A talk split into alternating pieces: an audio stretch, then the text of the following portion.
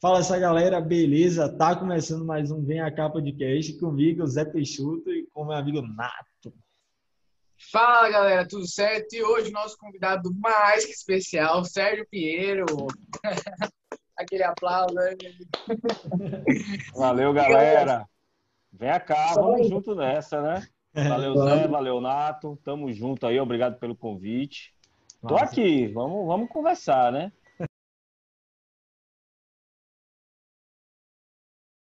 Vamos sim. Massa. E só lembrando, galera, o propósito disso tudo é meio que copiar mesmo o que os outros estão fazendo, que já funcionou, deu certo, a gente viu. Só que dá um jeito baiano, dá uma cara baiana, valorizar também as pessoas daqui, né? Que a gente sente falta nos outros, a gente traz é, como uma oportunidade de a gente conversar com a galera massa daqui também. Então, é mais ou menos isso. Massa. Bora lá pro papo. Vamos lá. Tia, ô, Sérgio, começando já, é, falando um pouco da, da, da, carreira em si. Aí eu queria saber, é uma pergunta pessoal mesmo. Você sempre quis estar nessa parte de esporte? Como é que foi? Ou você já quis ir, exemplo, ah, eu quero ir para guerra também, sou... não, não, para guerra não. Se bem que o futebol às vezes lembra a guerra, né? É, Infelizmente, em alguns momentos é, teve uma época aqui que fazer Bavi estava é, tão arriscado quanto cobrir uma guerra. Eu até brinquei uma vez lá na TV falando isso, porque todo dia, todo dia não, todo clássico é uma confusão, né? Uhum.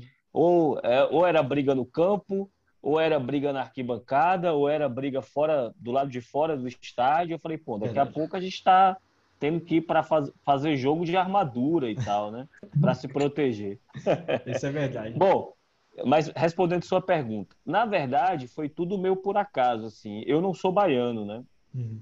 É, eu sou cearense, mas é, cresci em Natal. É, eu fui morar em Natal pequeno, minha família é toda cearense. Mas eu fui morar em Natal, minha mãe foi transferida do trabalho e tal, e eu é, cresci em Natal. Então eu, eu vivi em Natal dos 5 aos 23, foi quando eu vim aqui para Salvador já para trabalhar na TV Bahia eu sempre quis ser jornalista, isso aí eu nunca tive dúvida. Mas, assim, é, jornalista de esporte foi meu por acaso, assim, porque. E aí tem uma história bacana, porque eu entrei na TV Cabugi, que antiga TV Cabugi, que era afiliada da Globo lá em Natal, né? Como estagiário, aquela história, início de faculdade, eu estava no segundo semestre, eles eles me, me, me chamaram para trabalhar lá. Naquela época, estagiário não é como é hoje, né? Estagiário hoje tem férias, ganha salário, é ah, tudo de boa, né? Mas Na tá certo, época, mas tá certo quem tinha estagiário. Não, né? claro, claro, a evolução do, da espécie, dos tempos, né? É isso. mas estagiário no meu. Né? estagiário no meu tempo, você não ganhava nada. E assim, as perspectivas não eram muito boas. Pra você ter ideia, na primeira conversa que eu tive com o meu chefe, Primeira coisa que ele me disse, antes de boa tarde, bom dia, olá, tudo bem, como é seu nome? Ele falou: ó, pode trabalhar, mas receber você não vai. Oh, meu Deus do céu. mas assim, eu acho que eu acho que tudo é muito da dedicação de cada um, né? Eu, eu, eu, eu sempre gostei muito, então eu comecei a me dedicar, tanto que com três meses eles já estavam me pagando, né? Valeu a pena, então. Valeu a pena. Eu, é, e até rápido, assim, pela, pelo jeito que ele falou, eu falei, cara, vou ficar aqui uns três anos e. E acontecia de fato com uhum. alguns mesmo, né? Mas assim, eu ia dia de sábado, eu ia dia de domingo, às vezes eu trabalhava, ficava o dia inteiro. É, assim, eu acho que eles viram ali uma, uma, uma dedicação, um interesse, sabe? Uma... Você é novo, né, cara? Começando na faculdade, assim, sangue no olho e tal. Então, acho que eles ficaram comovidos e resolveram me pagar alguma coisa. Uhum. E eu comecei na pauta, não não comecei sendo repórter, demorei para virar repórter e tal. Comecei na pauta e tal. Quando eu virei repórter lá, e, e aconteceu uma coisa curiosa. O América de Natal tinha subido para a primeira divisão. Caramba. Que era assim, é, era uma, uma um acontecimento para a cidade. Natal, há muito tempo, né, é, não tinha um time na primeira divisão do Campeonato Brasileiro. E assim, e, tanto não. E, e, o futebol nunca teve tanto destaque lá. Eu brinco que eu, eu, aqui é muito comum o, o, o pai levar o filho para o estádio para ver um jogo e tal. Isso nunca fez tanta. Eu sempre gostei muito de futebol, Mas o hábito lá era torcer para os times de fora, não para ABC ou América, né? Enfim, o América subiu para a primeira divisão e eles de repente passaram a precisar de um repórter para cobrir esporte. Porque olharam assim para o lado e falou: pô, os caras estão jogando contra Grêmio, Flamengo, Corinthians, São Paulo. Eu preciso dedicar espaço a isso, né? Uhum. E ao mesmo tempo não tinha digamos assim, uma mão de obra preparada, porque não tinha essa tradição. E aí calhou de eu estar lá nessa época. E olhar assim para o lado, vai tu então, né? Aprendi. Gosta, gosta, né? Gosta, uhum. acompanha e tal. Eles achavam que eu tinha facilidade e tal. E aí resolveram apostar. E aí eu cobri esse ano do América na primeira divisão e comecei a fazer umas reportagens para Globo. Eh, naquela época, o Globo Esporte ele não era é, local como ele é hoje. Não sei se vocês pegaram essa época. Ele era todo nacional. É, ele tinha três blocos. O primeiro bloco era um bloco local, curto, aí cada uhum. estado fazia o seu. E o segundo e o terceiro blocos eram blocos de rede, como a gente chama, que eram para o Brasil inteiro. E a campanha do América começou a chamar uma certa atenção, porque era um time que tinha um orçamento muito curto, um time modesto, e os caras começaram a, a, se destacar no campeonato. É tanto que, eu acho que naquela época eram 24 clubes, 26, não lembro ao certo, eles, o América ficou em 13 terceiro. É, eu ia até Quer perguntar dizer... se, se, não estava muito difícil fazer reportagem para a América, que na, eu estava imaginando que ele só, tá, só ia perder. Ia não, pelo contrário. Aí ele, ele, ele entrou como saco, pra, meio com a expectativa de ser o saco de pancadas do campeonato, né? Uhum. Mas foi bem, pra você ter ideia, ele ficou ali no meio da tabela, no, no, ele foi rebaixado no ano seguinte. No primeiro ano, ele não foi rebaixado. E eu metendo matéria, né? E aí o pessoal começou a gostar e tal, e aí precisaram de um repórter. Aí já no ano seguinte, precisaram de um repórter aqui em Salvador. E aí o pessoal da TV Bahia entrou em contato comigo e Nossa. eu acabei vindo para cá já em aí o 99 já. Que Tem massa. tempo, né? É. Mas foi mais ou menos assim.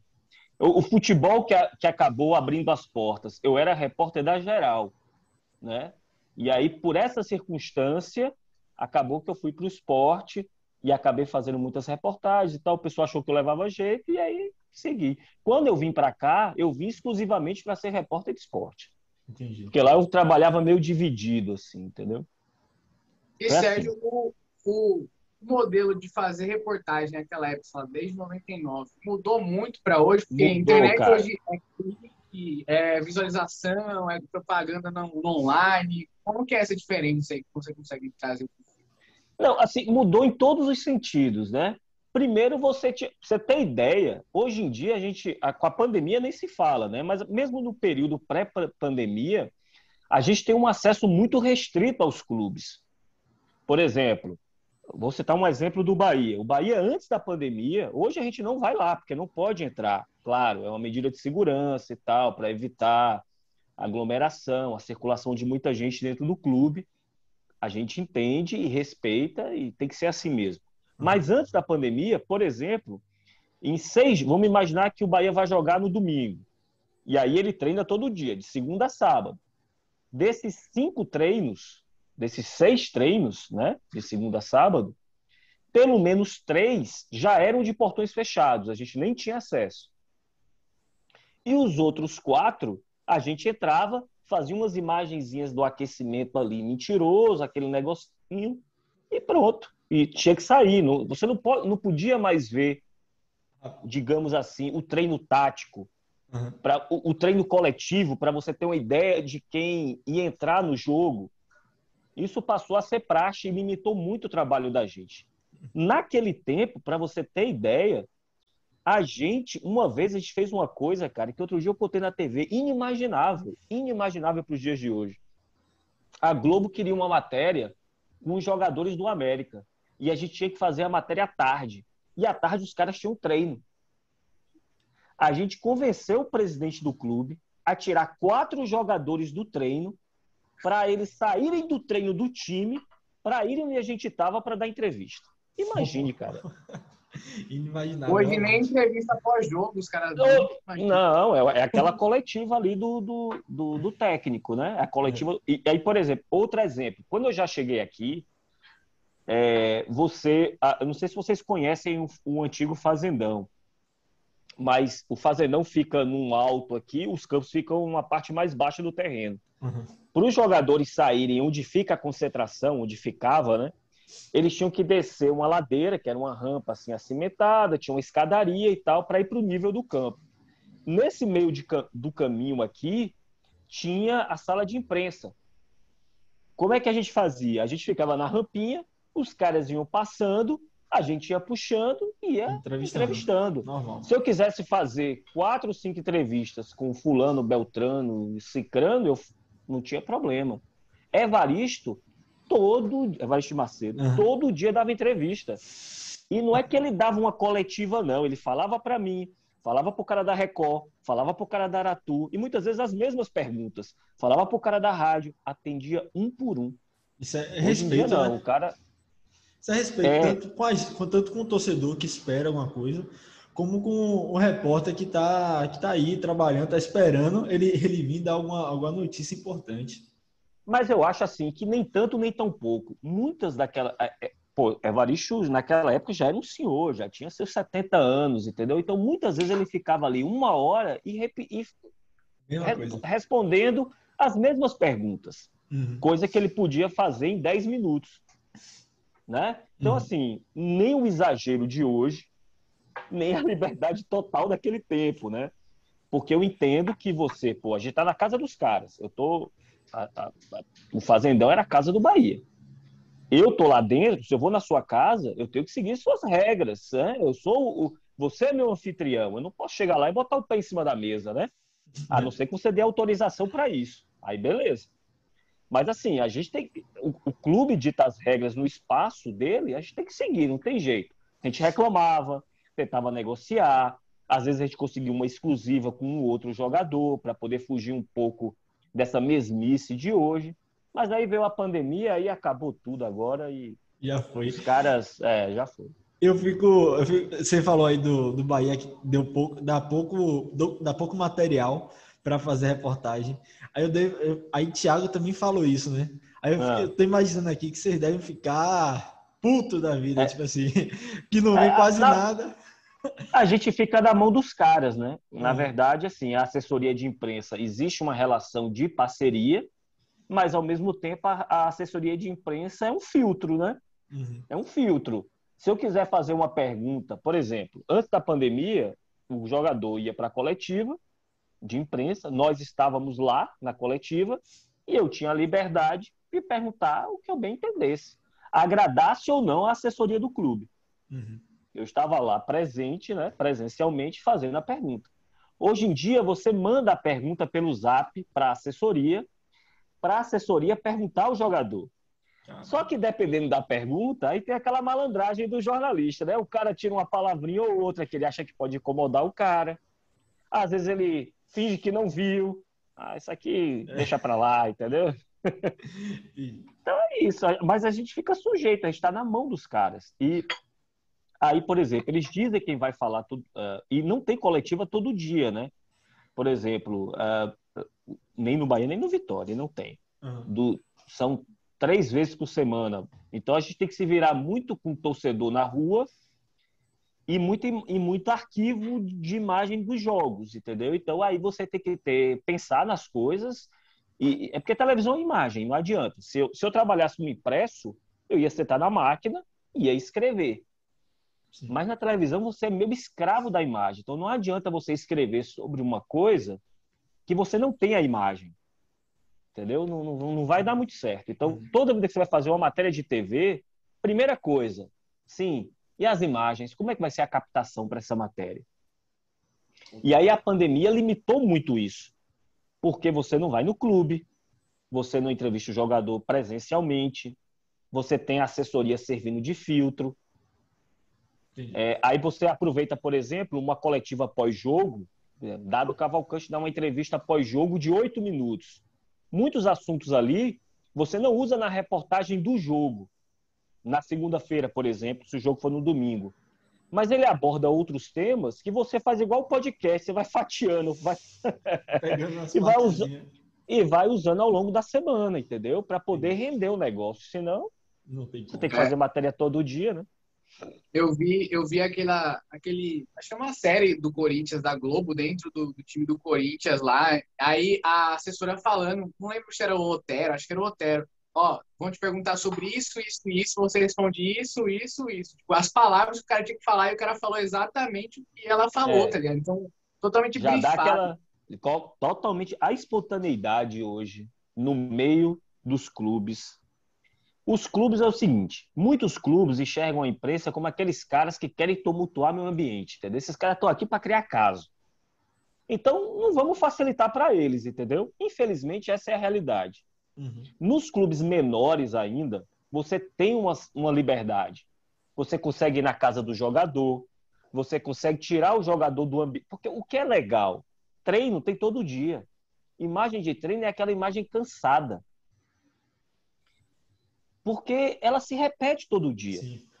Quando você muda o ambiente, às vezes é uma bobagem. Em vez de fazer no clube, faz na casa do cara. Aí tem um cachorro, tem a mulher, tem a, tem a criança. Já quebra um pouco e já humaniza também o sujeito, né? Com certeza. Porque você dá uma cara de, de ser humano aquilo. E, e, e, quando a gente fazia isso, sempre ficava bacana. Só que com a pandemia não tem como fazer. Então Já. é isso mesmo. E aí os caras vão brifar, vão filtrar, vão, vão dizer não. O que a gente mais ouve é não, velho. Já era difícil antes, imagine é. agora para isso. A gente, leva, acho... a, gente, a gente leva muito não, viu? Eu acho meio doido, porque entendendo o público, que é os torcedores, até a imprensa mesmo é um público dos times de futebol, a gente demanda por pessoas folclóricas. Sei lá, eu lembro do último sal, Marinho, o Valdívia, o Poco Pica, que foi do Internacional, que às vezes você queria ele no seu time só porque o cara ele tinha uma imagem assim na mídia, ele parecia carismático, mais, né? Carismático. O Marinho é um cara carismático, ele, ele é cativante, além de ser excelente jogador, né? Porque não adianta você ser carismático, bom de fala, um, parecer um cara boa praça, que de fato ele é. Jogou aqui no Vitória, a gente sabe, ele é um excelente jogador. É um cara que tem um espírito. É por isso que eu acho que ele conquista os torcedores. Primeiro, pela espontaneidade dele, sinceridade. Ele não tem. Ele, você pode fazer as perguntas mais duras para ele, ele leva de boa, ele não vai levar para o lado pessoal. É. E, e, chega no campo, o cara arrebenta, entendeu, velho? Ele vai para dentro mesmo. Ele não tem negócio de toquinho pro lado, não. Ele quer driblar e quer meter gol, entendeu? E se for gol, e se for gol bonito, que ele sabe fazer de fato, aí pronto. É isso. Você falou. Pode falar. Não, eu tava, tava, tava conversando outro dia sobre o Marinho mesmo.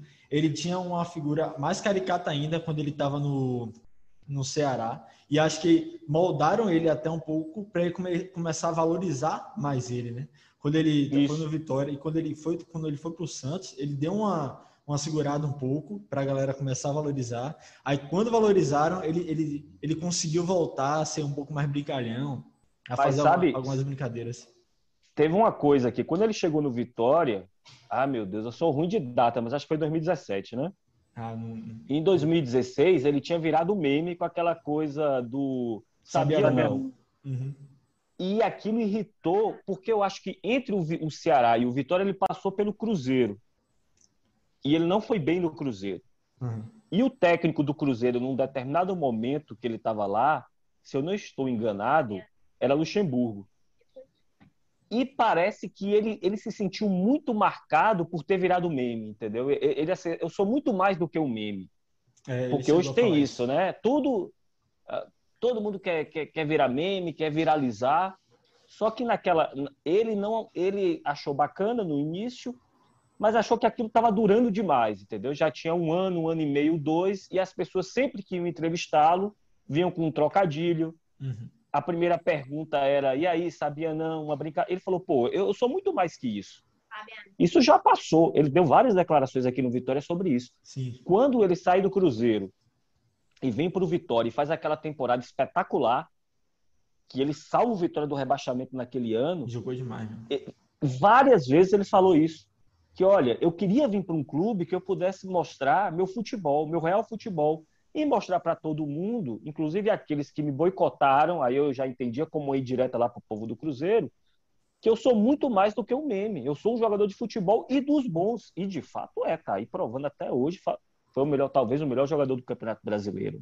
Foi, foi da Libertadores também. Da Libertadores também, né? Aquela, sim. Tem uns caras Dos artilheiros do Brasileirão. Aquele, tem um jogador do Palmeiras que chama Papagaio, que é o apelido dele é Papagaio, né? Mas o nome dele acho que é Rafael alguma coisa. Aí ele que é, aí manda pra imprensa que não pode chamar mais ele de papagaio, agora é só Rafael, só o quê? E aí você Cara, não lembra deixa mais. eu te falar. Cara, deixa eu te falar, não tem coisa mais, mais irritante pra mim do que a escalação de time de hoje em dia. Você já viu tanto de nome do... Ninguém se chama mais Rafael, é, César, Sérgio, Ricardo, Antônio, José, não. O cara é Antônio Ricardo, Geraldo Júnior. É nome Todo mundo, artístico. tem no... Todo mundo tem nome e sobrenome. É isso. Cara, a escalação fica. O narrador, coitado, sofre, porque. Imagine, Verdade. o cara acha. Ele vai ser melhor jogador, é, por ter um sobrenome. Porque o técnico, até entendo, quando o cara vira técnico, ele quer dar um ar mais formal, a, a, a- nova posição dele ali no meio, né? E de repente um sobrenome impõe um certo respeito. Mas jogador, pra que É isso, isso. cara? Você pega a escalação de qualquer time, pode ser o time da Série B. Me- É tudo. Eu me lembro do São Paulo antigamente. O São Paulo que começou com essa maneira, Luiz Fabiano, era. O culpado, achamos o culpado aí. é, E a gente vê mesmo o, São, o é, São Paulo tinha um monte. jogador mudando o nome. Não, esse jogador aqui não. E, e engraçado que fala, né? O narrador fala: esse jogador aqui não quer mais ser chamado assim, não. Ele quer ser chamado de outro É, jeito. o Vitória tinha Juan Potó, né? Juan Potó é um atacante que na base era Juan Potó. Uma vez ele até contou a história, por que Potó e tal. Chegou no profissional, virou Juan Nascimento. Ah, e perdeu a magia. Perdeu. Perdeu a magia. Agora, Juan Nascimento deve ter um monte aí. Juan Potó só tinha ele, né? Verdade. É querer, é querer montar a marca do jogador, como você falou. Tem, tem assessoria por trás, tem isso tudo. às vezes é imposto. O cara nem quer muitas vezes, sabe? É. Mas aí vem um empresário. É, é muita gente em volta do jogador hoje em dia, né? É muito. É o empresário, é o assessor de imprensa pessoal do cara, é a assessoria do clube, é a direção de futebol. Então é muita gente ali, ó, orientando Enchendo a cabeça dele. e vezes e o cara às vezes nem tem não tem liberdade para nada. O cara não pode ser espontâneo para nada, entendeu? Aquilo tudo as mesmas respostas, padrão tá ali no padrão, o nomezinho bonitinho, nome e sobrenome. E essa e bola que é bom, né? Em muitos casos. Verdade. O cara acho que tem tantos problemas que ele esquece de jogar bola. Sérgio, você- como que você vê essa evolução ou involução do, fute- do futebol? Assim como a gente está falando que os caras são cada vez mais cercados, os moleques da base já, já, já nascem ali no futebol ganhando 60 mil no mês, já, já evolui com, status de estrela, e aí vai tudo para fora. Aí você vê o futebol brasileiro, é competitivo, mas em termos ali começa a ficar pobre também, se compara com uma época atrás. É, eu acho assim que o nível do futebol não é querendo ser saudosista, nem ah, naquela época era melhor, porque tem muito disso, né? Mas assim, tentando analisar, eu acho que sim. E muito por causa do poder econômico. O futebol ficou muito caro, né? Eu, eu brinco que hoje um zagueiro reserva de Série B ganha 40 mil reais por mês, pô. Zagueiro Nossa. reserva de time de Série B. Você pega a Série B, que não tem o status da Série A, um time ali intermediário, nem bota um time mais top da Série B ali, numa posição que não é tão valorizada, que é o zagueiro. Uhum. É importante, mas não é o cara que mete gol, né? Não, é- não é o que faz Então, a assim, foto. É, pois é, e, e o cara tem um salário assim muito acima da média de qualquer mortal brasileiro, entendeu? Trabalhador ali. Quem é que o cara tem salário de CEO, entendeu? De, de diretor de empresa, de multinacional, entendeu? Que ganha 40, 50, 60 mil por mês. Então, assim, é... e não estou dizendo que isso está errado, não, porque o futebol também gera muito dinheiro, né? Eu só estou Uhum. querendo dizer que o futebol ficou muito caro, entendeu? Então, para você montar um time competitivo, seja na Série B e na Série A, você tem que. Você está vendo o Grêmio agora. Abriu o cofre. O Nossa, Atlético cara. Mineiro deve um bilhão, mas está gastando o que nem pode. É, contratou o Nath Fernandes, né? Vai jogar, River, vai jogar com o Cruzeiro ano que vem. Daqui a pouco cai. Se, Pois não, ganhar, é. se, se não ganhar nada, vai cair.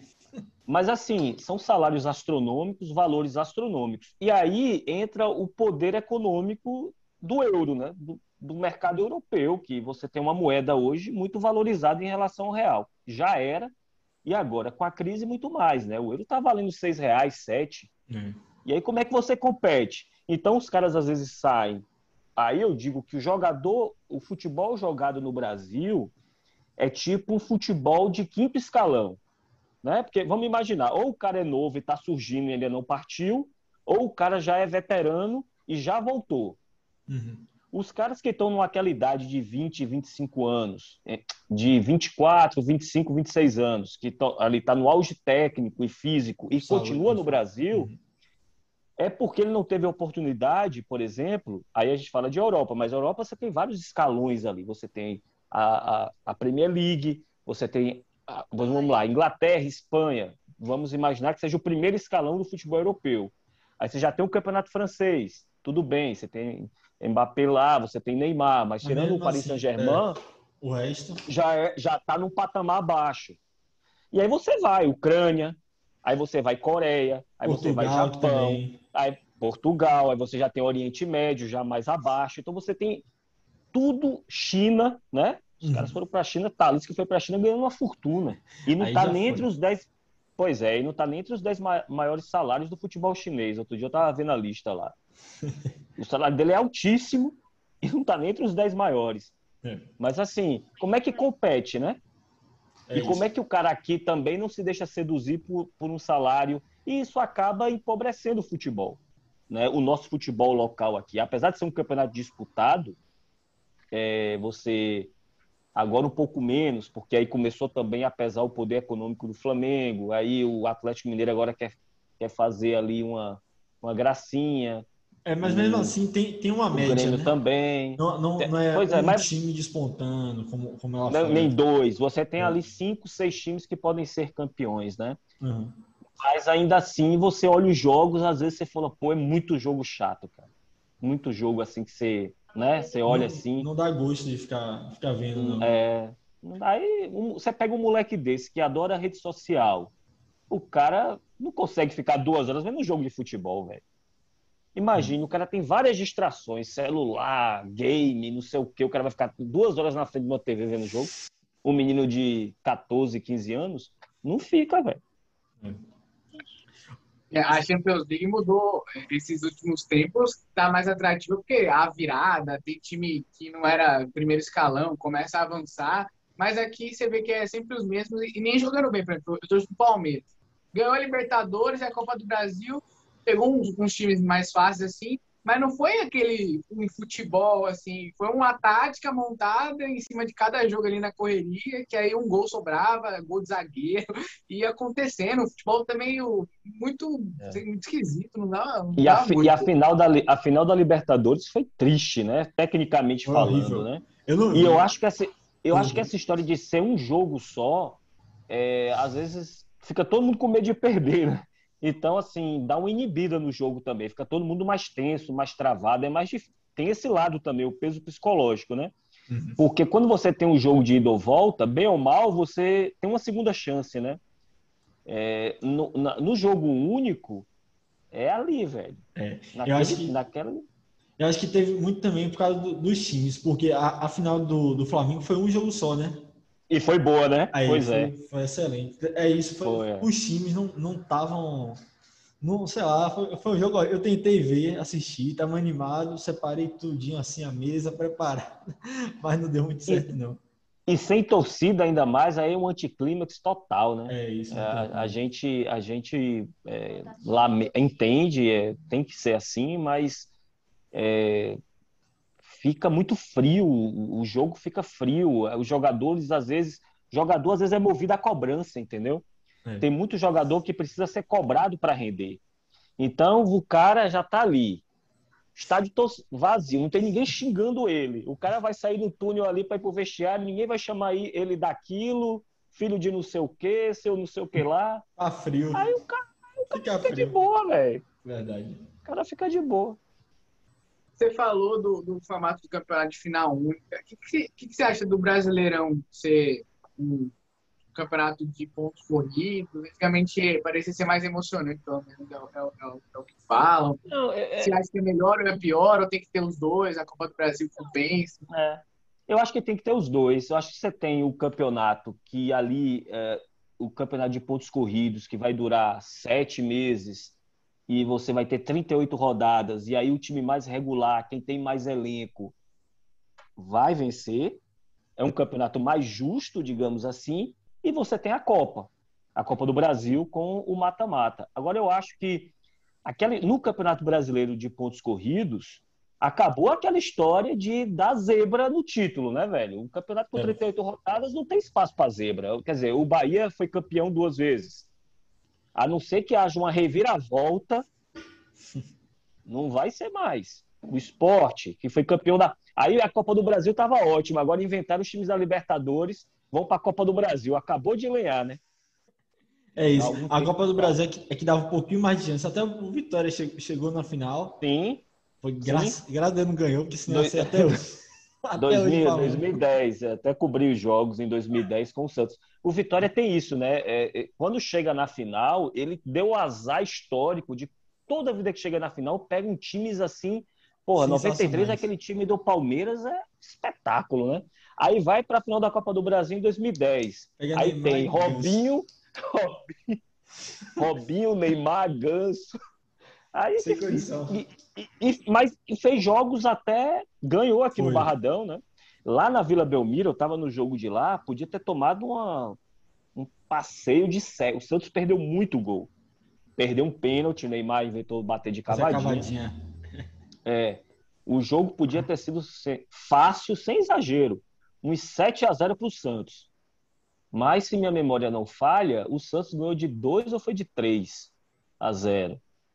E aí, no jogo daqui, o Vitória ganhou de 2 a 1 Foi 1 a 0 O Santos fez 1 a 0 com o Edu Dracena e o Vitória virou. O Wallace até fez gol nessa final no jogo do Barradão, o Wallace zagueiro uhum, que tá agora. Fez, um, fez um dos gols. Ou seja, o Vitória perdeu o título por causa do gol sofrido, ou deixou de levar para os pênaltis, por causa do gol sofrido em casa.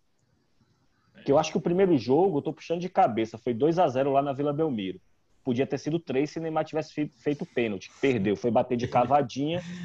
e aí eu me lembro que o goleiro pegou assim. O goleiro, uh, o titular do Vitória era Viafra. Só que ele não jogou o primeiro jogo da final porque ele estava suspenso. Aí jogou Lee, que era o goleiro reserva. Ele pegou o pênalti, cara. Se você for procurar no YouTube a imagem. Facilidade. Ele ficou parado assim, ó. A bola veio aqui, ele só encaixou. Eu Inacreditável. Lembro, lembro, lembro bem desse pênalti que perdeu. Eu falei, meu Deus do céu, o cara perdeu o pênalti. Mas, ou seja, a gente tá, tá chegando a meia hora aí da, da nossa conversa. E aí a gente tem um quadro um pouco hum. para quebrar um pouco os assuntos, mas é, é seguindo essa linha aí de, de, de esporte, de futebol também. E aí o, o nome do quadro é, é o Baba. É o Baba. É, a mesma é. coisa de bate-bola, só que a gente trouxe pro, pro nosso baianês, que é o Baba. Certo. Beleza. Quer fazer a pergunta, Nato?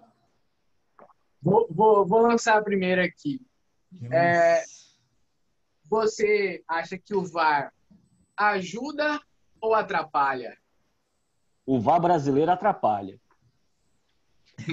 Essa, é, o problema. Melhor é resposta aí. Abrasileiraram o VAR, então tudo virou. Já avacalharam o coitado do VAR, velho. Concordo. Oh, minha, minha, minha opinião, VAR é para lance capital. É assim: a bola saiu ou não saiu? Foi, tava impedido ou não tava? É. Mas aí os caras querem começar a interpretar o VAR, entendeu? É isso que escolhemos o VAR, eu acho. Quando você começa a interpretar, é igual a discussão de mesa de bar. Eu vou ter uma opinião, você vai ter outra.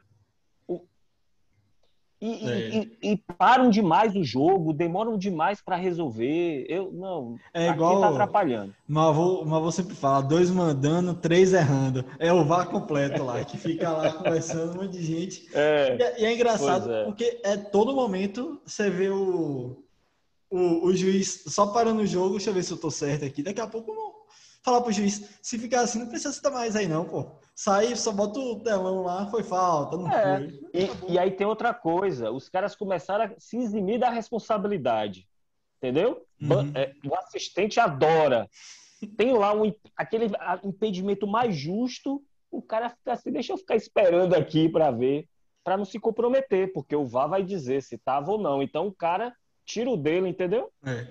Não, não consigo entender o, o Bandeirinha. Bandeirinha dá um, dá um impedimento claro, absurdo, ele vai, deixa o jogo rolar, o jogador corre 50 metros no campo, se quebra lá na frente, aí chega o bandeirinha e levanta, valeu de a, nada. A regra, a regra diz para deixar correr quando há uma dúvida, porque é. caso o cara não esteja impedido, pode sair o gol. Mas aqui o cara tá dois, três metros adiantado, o cara deixa o lance correr.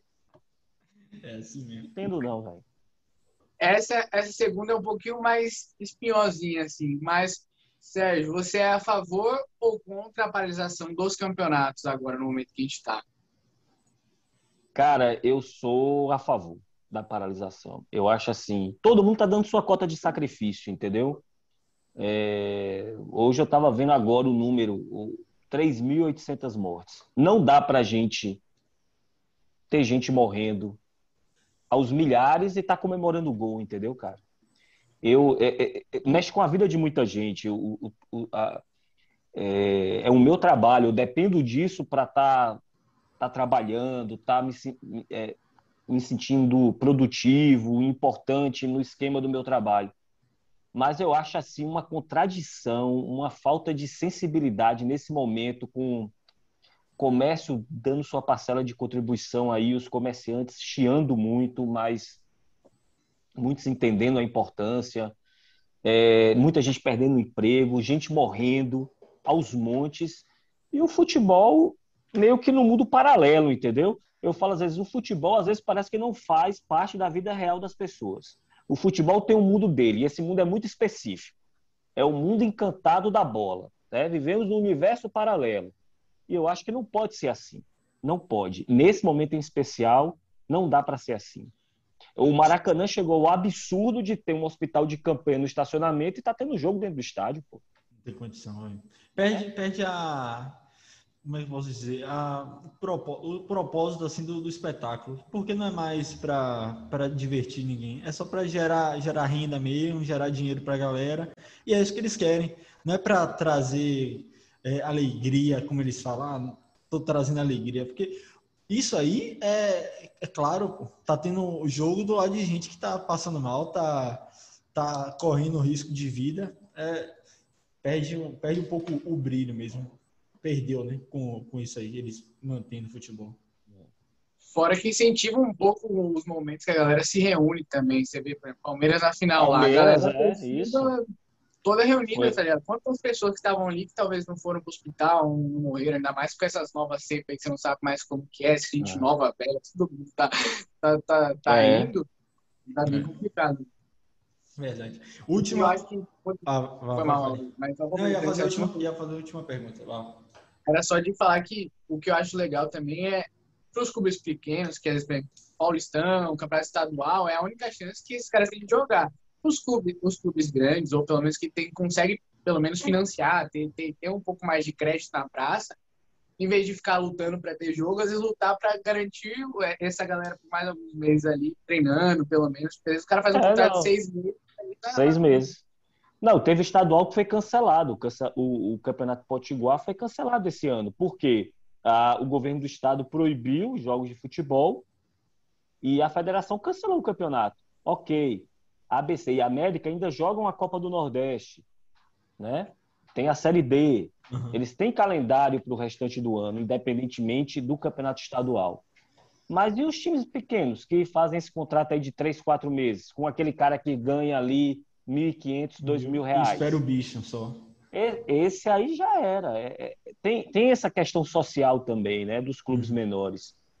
Mas eu, eu, eu acho que todo o resto do, do, da, do momento que a gente está vivendo está acima disso. É um momento de exceção, entendeu? Não é um momento normal. É isso. Tá difícil para todo mundo.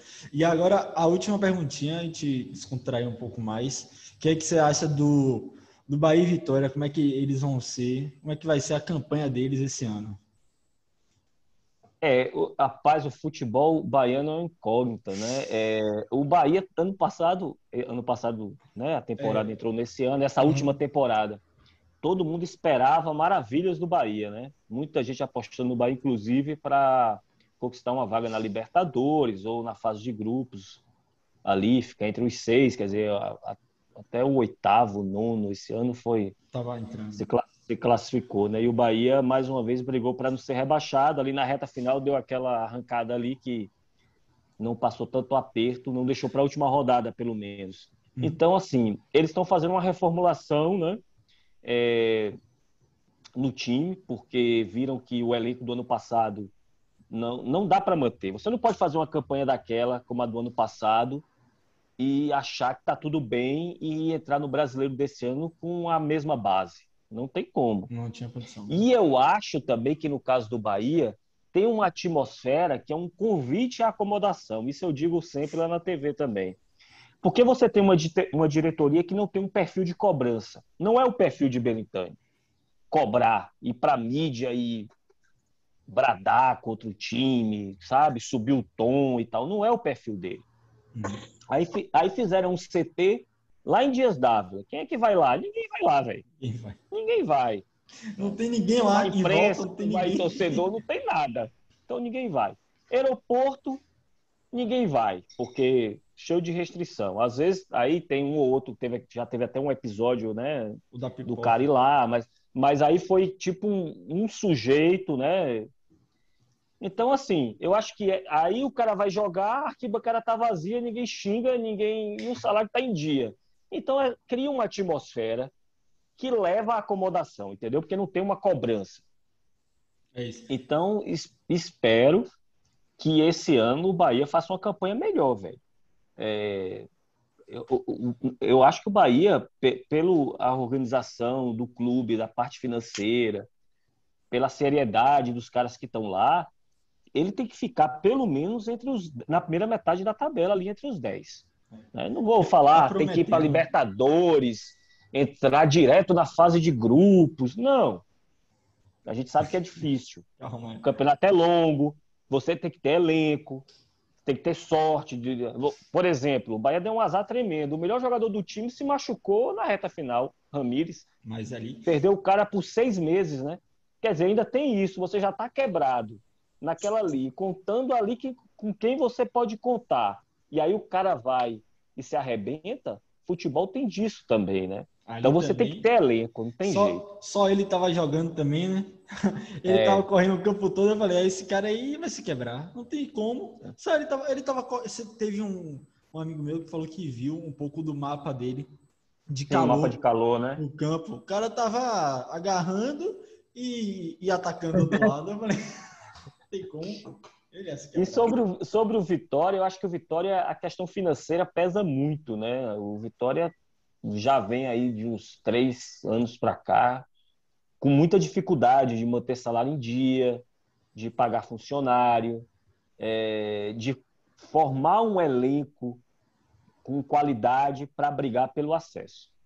Infelizmente, eu acho que para o Vitória vai demorar um pouco ainda, cara. Eu, eu não vejo é, por exemplo, essa Série B agora, a última, talvez tenha sido a mais fácil dos últimos tempos. O Vitória brigou para não cair. Hum. Boa parte do campeonato. Né? Chegou difícil, a. Né? Che... É, tudo bem que os times não estão lá essas coisas, né? Botafogo, Vasco, Cruzeiro. É.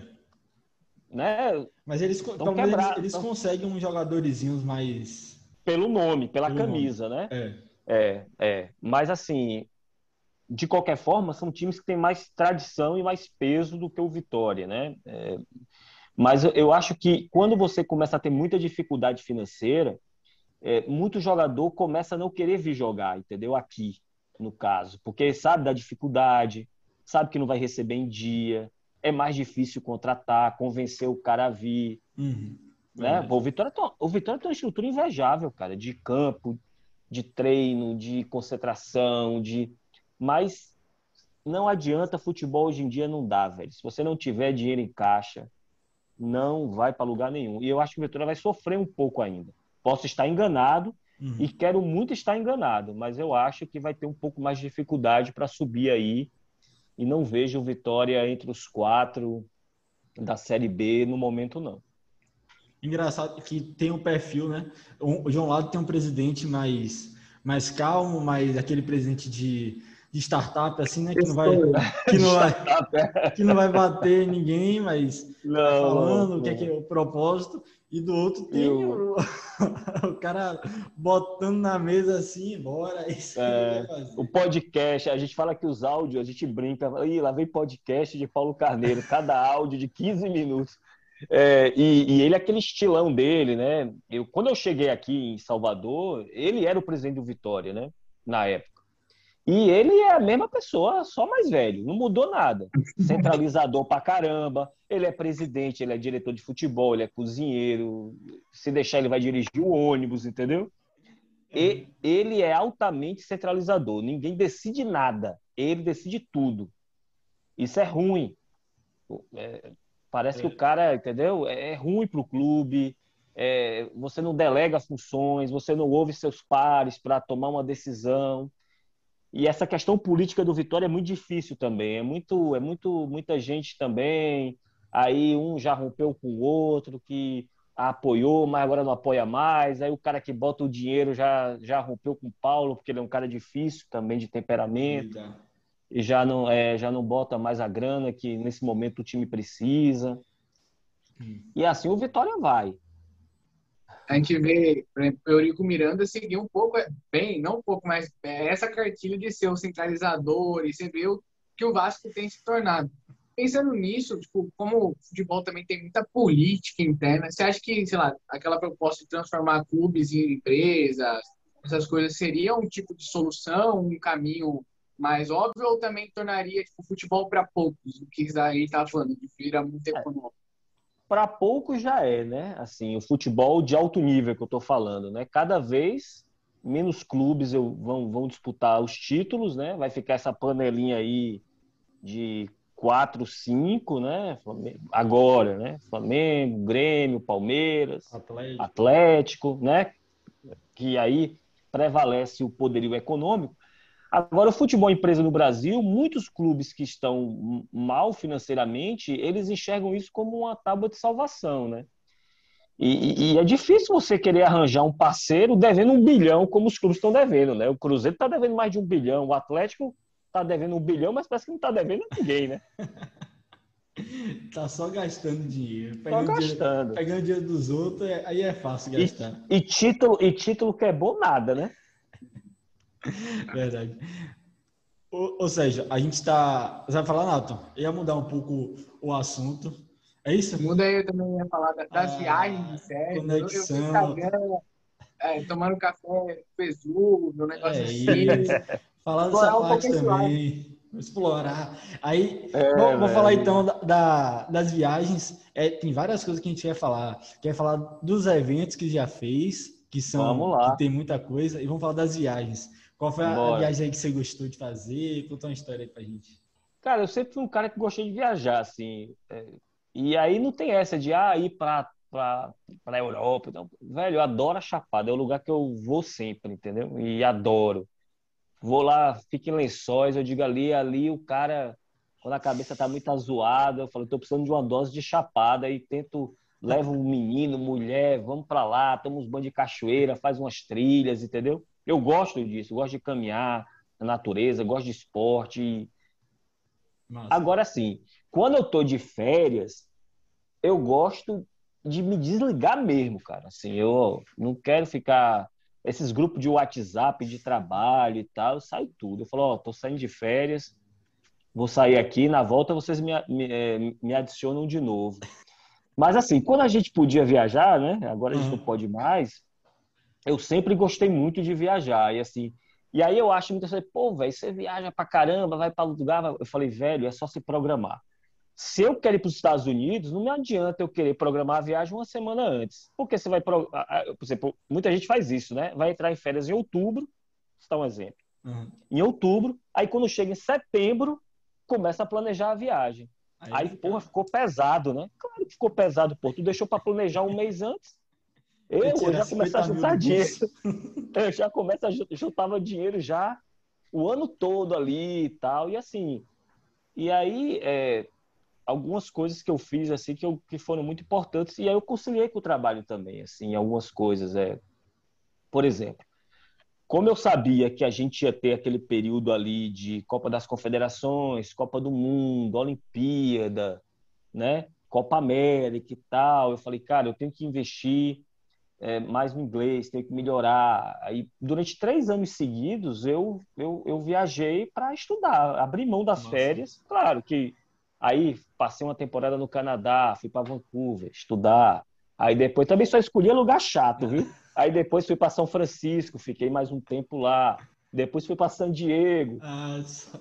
A gente tinha uma moeda que permitia também, né? Eu me lembro uhum. que ó, eu fui para o Canadá em 2012, passar essa temporada lá em Vancouver o dólar, o dólar canadense, ele é mais baixo que o dólar americano. Era dois e pouco. Trocando só praticamente. Entendeu? Já, já, tre já três e pouco mais na frente, porque esse já é o dólar americano. Então, assim, mas eu me programava, entendeu? Então, assim, uhum. eu já ia comprando aos poucos o dinheiro. Todo mês comprava um coisinho, então já separava a grana, entendeu? Pra, se você deixar para a última hora, você não faz nada, velho. Ou se fizer, vai gastar o dobro. Vai gastar vai igual, vai gastar igual Atlético Mineiro, cheio de dívida e desembolsando. Mas aí, por exemplo, essas viagens mesmo para estudar, eu fazia umas coisas assim que eu tinha vontade de fazer, por exemplo. Quando eu, eu fui para San Diego em 2014. San Diego é, é, bem no sul da Califórnia, né? quase na fronteira com o México. E perto de lá, numa cidade chamada San Clemente, que fica uma hora de lá, de carro, acontecia, não acontece mais, mas na época acontecia uma das etapas do Circuito Mundial de Surf. É, e exatamente em setembro, que era o mês que eu estava. E aí eu fui ver, eu, eu, sempre, eu sempre surfei, gostei, gosto e tal. E aí fui três dias lá ver. Uma vez eu estava em Portugal uh, e estava tendo, na mesma época também estava tendo a etapa de peniche do circuito mundial. Fui lá assistir, é, isso é bacana também, você ter uhum. a oportunidade de ver coisas que você não tem muita chance de ver aqui, entendeu? Sim, sim. É, por causa da questão de aproveitar também, né? Uhum. E falando. Então é isso. É... Falando dessas viagens, teve o. E trazendo um pouco para aqui, para Bahia. Aí teve a Expedição, Expedição Bahia. E aí, Sim. Qual foi? Eu vi que tem vários, vários picos que, que você foi. Qual foi assim o que você mais gostou? Que você, é, eu vou lá de novo, certeza que eu, eu vou lá de novo. É, o, o que eu mais gostei, assim, a gente fez duas temporadas do Expedição, né? Na uhum. primeira foram três programas, na segunda foram três programas. Uma, a primeira foi exibida em 2018 e a segunda em 2020. E a terceira, o projeto está pronto engavetado, esperando a Covid dar uma brecha, mas já está tudo massa. definido. Só que a gente não tem como viajar nesse momento, né? Tem um programa que eu gosto muito, que foi o segundo programa que a gente fez no ano passado, ou melhor, em 2020, que foi o da Baía de Camamu, do Kite, que foi o segundo programa da segunda temporada, que foi uhum. ali as ilhas da Baía de Camamu, né?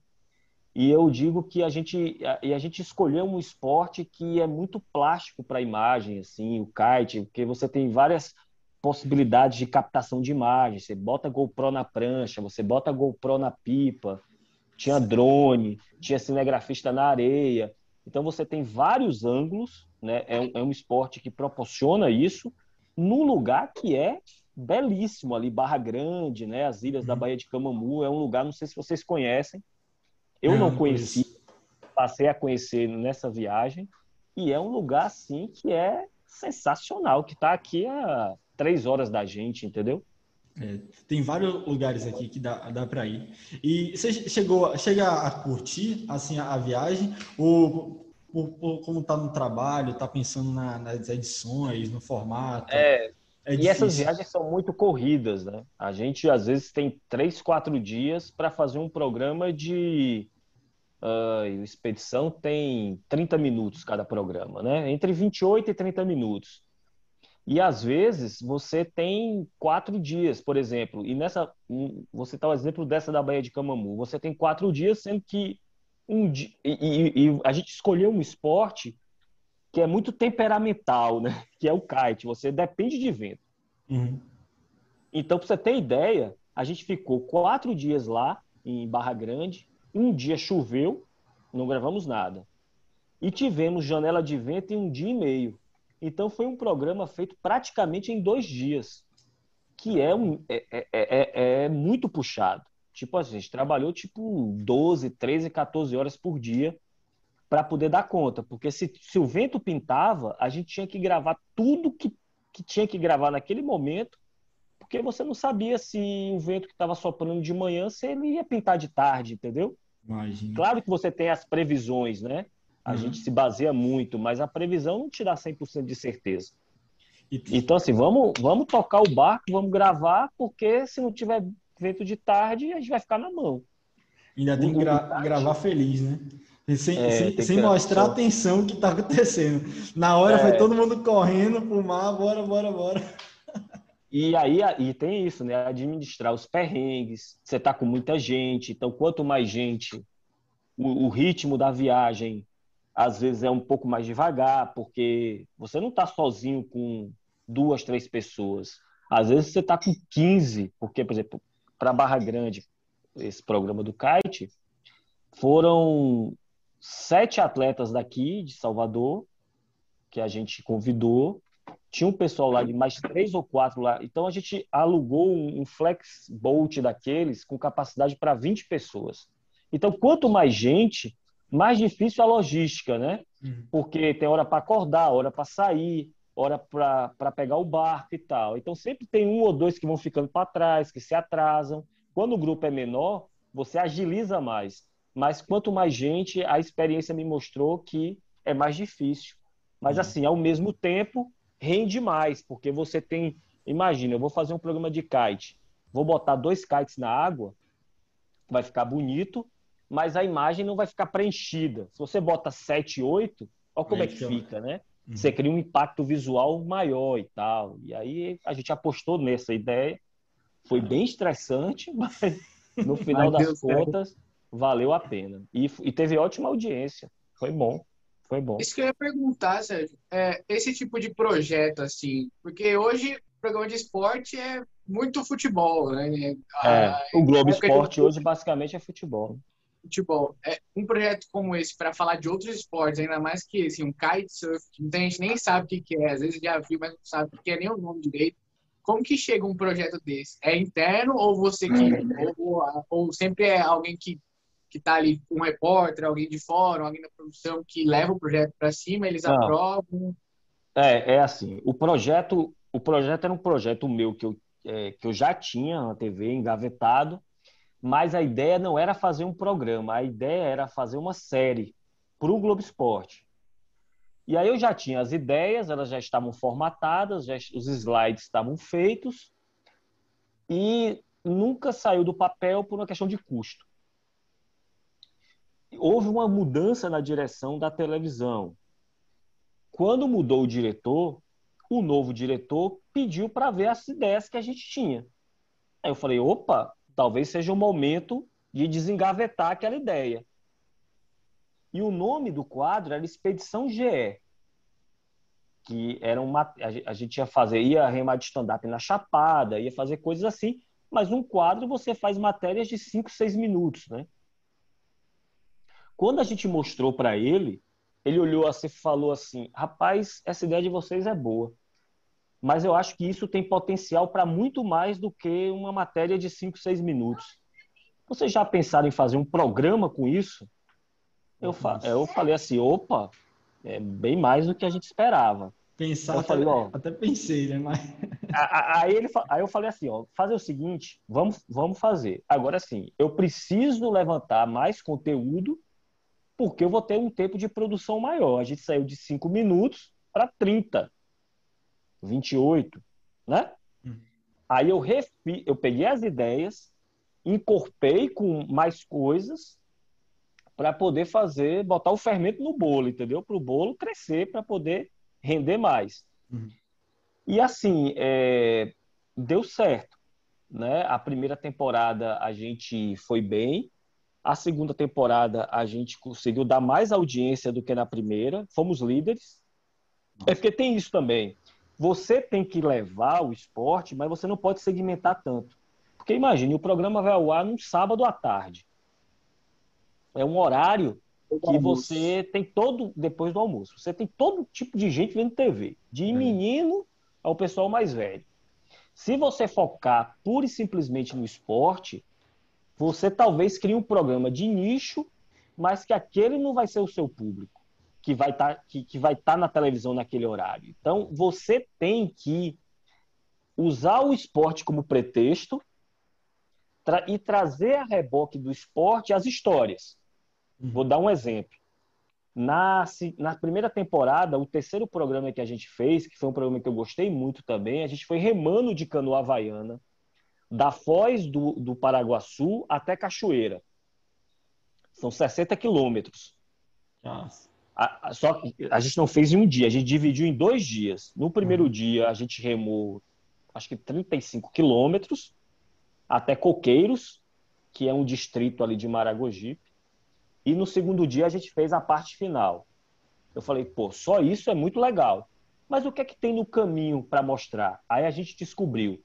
Tem um mosteiro abandonado é, que foi é, cenário da no... tinha sido cenário da novela Velho Chico. Aí você já tem novela, entendeu? Isso é bom. Já vamos você lá. Vai pegando já, de pouquinho, pouquinho. A gente, a gente já recupera umas imagens da novela e tal. Conta a história do lugar, já dá uma Aí, por exemplo, em Coqueiros tem é, é, Coqueiros é um distrito, uma, cida, uma cidadezinha que é muito forte a cerâmica. E lá tem uma senhora muito famosa que tem 100 anos, ela é viva até hoje, dona, dona, dona é, Gadu. Gadu, acho que é Cadu, dona Cadu. E é, é, ela já apareceu em, várias reportagens, né? Aí a gente pensou, porra, beleza, Dona Cadu é um personagem bacana, ela é lúcida, lúcida, faz ainda as panelas dela e tal mas a gente tem que descobrir algo de novo aí. Vamos convidar ela para remar. Aí falou assim, pô, mas ela tem 100 anos, como é que ela vai remar? Ela foi remar, cara. Caraca, a gente botou, a gente botou, a gente botou as canoas ali, né? É. Juntou as meninas que estavam na expedição e ela disse que tinha sido o marido dela, ela já era viúva, né? O marido dela tinha sido pescador, ela disse que, que remava muito para pescar então, já que a senhora remava, vamos relembrar os velhos tempos. E ficou sensacional, porque a gente pegou um personagem que não era inédito, mas conseguiu mostrar de uma outra forma, que isso é uma coisa importante também. A gente tenta fazer coisas inéditas. Se a coisa não é inédita, a gente tenta dar uma roupagem que ainda nova aquela coisa, entendeu? E Dona Cadu foi um exemplo. Então você vai meio que costurando com história, com os personagens, com a cultura do lugar, e tudo isso vem a reboque do esporte, que é um esporte bacana, num lugar bonito. Quando você bota um drone, bota belas imagens, você tenta chamar a atenção das pessoas. Só que você não pode ficar nessa pegada tipo assim, canal off, por exemplo, que é um canal de nicho. Uhum. Que você assiste, mas assiste quem gosta de esporte. Porque você está na TV aberta. Então, na TV aberta, como o leque é muito amplo, você tem que conquistar outro público também. Uhum. Então você tem que vir com essa coisa, um personagem bacana, um lugar bacana, tem qual é a história daquele história, né? lugar. Né? Tem, tem, que apresentar toda uma historinha para manter o pessoal. Tudo isso não vem por acaso, tudo isso é roteirizado. A gente vai, pesquisa, quando possível, a gente vai antes no lugar antes de gravar, por exemplo, aqui no Paraguaçu, como é perto da gente, a gente foi antes para conhecer as pessoas, para ver a logística de gravação. Porque quanto mais você se organiza, a possibilidade de dar furo, de ter roubada, você minimiza, entendeu? Uhum. Ou seja, Nem sempre a gente, a gente consegue fazer isso porque as viagens são longas. Não, eu não posso ir em Paulo Afonso lá fazer uma produção, viajar seis horas só para olhar, voltar para cá para ir de novo, né? Uhum. Aí o risco é sempre maior. Entendi. Você chegou a falar da, da parte do, do investimento. Dá para falar assim quanto, quanto é que um projeto desse aí quanto normalmente é investido para ir para o ar, para rodar tal? Cara, isso infelizmente eu não, eu não gostaria de falar porque são assuntos internos, né? Isso não.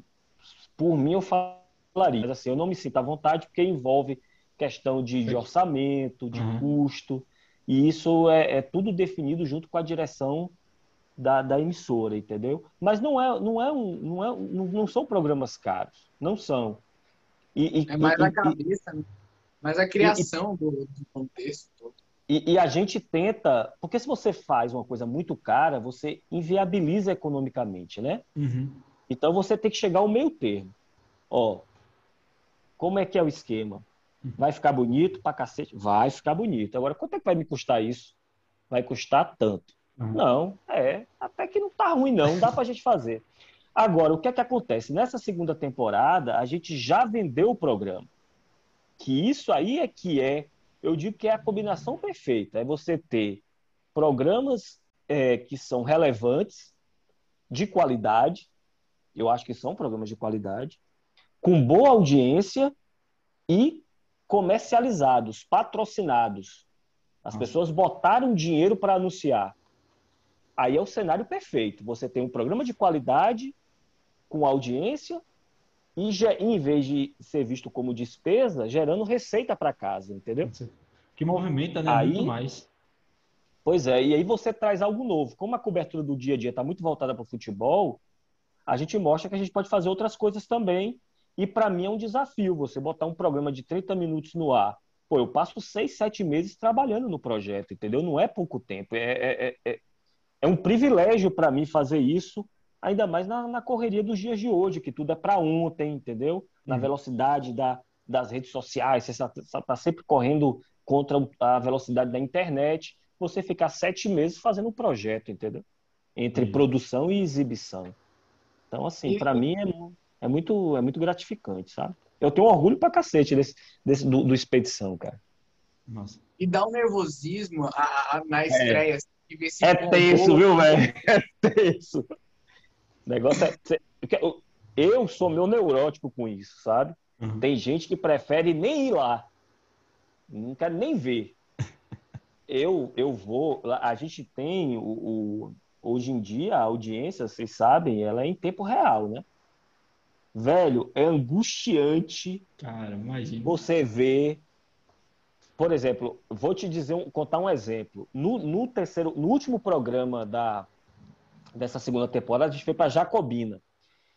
Que era tipo, a gente queria fazer um programa na Chapada, mas não queria mostrar a Chapada de sempre, entendeu?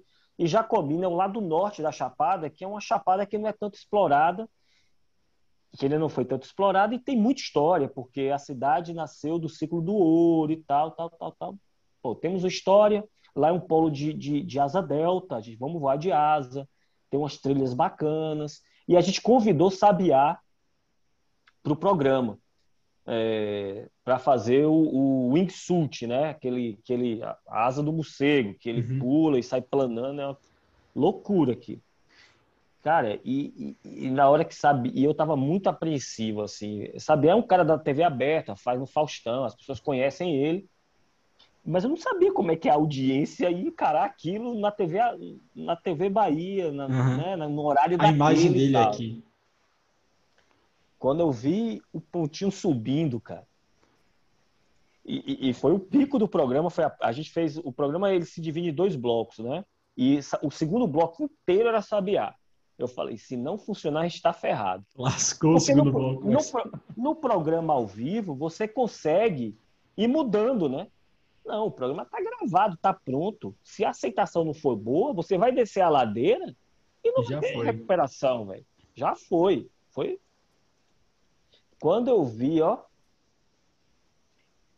eu até no mesmo dia eu liguei para ele, falei, pô, velho, deu muito certo e ele é um cara muito acessível e como ele tem muito essa manha de gravar, de captar imagem por causa dos programas dele no off, ele tinha um quadro no Faustão, então ele já, já sabe tudo que tem que fazer. Ah, GoPro, vamos botar uma GoPro aqui na asa do avião.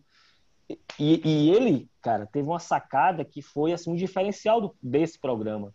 Ele levou uma câmera que a gente nunca tinha usado, que é uma câmera 360, que ele acopla no capacete e ela dá uma visão em 360 graus na edição. Você monta, ela tem duas lentes, uma filma para trás Uhum. Né? São duas grandes angulares, uma filma para trás e outra filma para frente. E na edição você junta as imagens, ela dá aquele giro de 360 graus. E foi ele que levou, o equipamento era dele. Não foi, a gente, ele levou, cedeu as imagens para a gente, a gente usou e ficaram espetaculares, cara. Agora Você é tenso, ó, é tenso o negócio lá na salinha, vendo o númerozinho subindo, descendo. A concorrência querendo encostar, você tem que... Concorrência ao vivo, começa a falar de sabiá. Não, a gente também tem mais de sabiá, solta a imagem de sabiá. Bota o canto do passarinho. Só... Mas, mas é, eu ia falar sobre isso, porque já vi gente falar que teses que alguns constroem que esse negócio de acompanhamento ao, é, ao vivo, né, em tempo real da audiência, muitas vezes mata um programa que poderia ter uma construção melhor, assim. Às vezes o cara falando ponto, ó, mantém isso aí, mantém isso aí, mantém isso aí, porque tá, tá ganhando. É, e, e, isso aí, às vezes, nem sempre é uma coisa bacana ou uma coisa de bom gosto e tal. O, o que eu acho é o seguinte: você tem que ter convicções, entendeu? E, e, como todo mundo, eu tenho as minhas. Eu acho assim: é mais fácil você dar audiência com uma coisa boa do que com uma coisa ruim, né? Vamos partir, vamos partir dessa, desse ponto. Uhum. Se eu tenho um programa que eu acredito na qualidade dele, numa, numa boa captação de imagens, num roteiro bem amarrado, numa puta edição, com chamadas bacanas, que isso é importante também, vender o programa, né? Para poder as, criar curiosidade nas pessoas durante a semana e tal. Suas chances aumentam, velho. Agora, se você não tem confiança naquilo que você vai botar no ar, a possibilidade do, de fracasso já é, já é. é já aumenta. E se você tem essa convicção de que se você acredita no, no, no seu potencial e, da, e, na equipe que está colada com você nisso, e você se cerca de pessoas que são qualificadas, velho, a, a, é mais fácil você acertar a tacada. É tanto que a gente fez uma temporada a TV fez a segunda e a terceira vai vir aí, quando a Covid abrir brecha. Já era para a gente ter feito ano passado. Aí a Covid adiou. A gente ia começar a gravar agora em março. Aí veio agora essa onda. Uhum. Tá tudo pronto, só é poder a gente ter essa essa, essa, essa possibilidade, né? Porque não dá para viajar, não, não dá para botar quatro num carro, entendeu? E viajar 800 quilômetros, entendeu? Tem como, e, infelizmente. Eu acredito que essas convicções que a gente está falando, que mudam um pouco o padrão da TV ou que vira moda. Porque exemplo, você falar para um diretor assim, falar, ah, vou fazer um programa muito diferente do que tem hoje. Alguns programas supitaram, mas aí você olha para o que está funcionando e fala, não vou aceitar essa proposta porque eu já tenho minha, minha, minha, minha coisa que já funciona. Aí, às vezes, tem que vir algum cara que banca a parada ali mesmo, tem convicção que o projeto é bom para fazer algo funcionar. E, e, e se vê que tipo, hoje é a, a, mídia, pelo menos o que parece, está tipo, dividindo mais o bolo com a internet, tá a internet crescendo. E você vê, tipo, programas de, de debate de futebol, por exemplo, duram duas horas nós para debatendo. Aí você falou, o assunto já é pouco.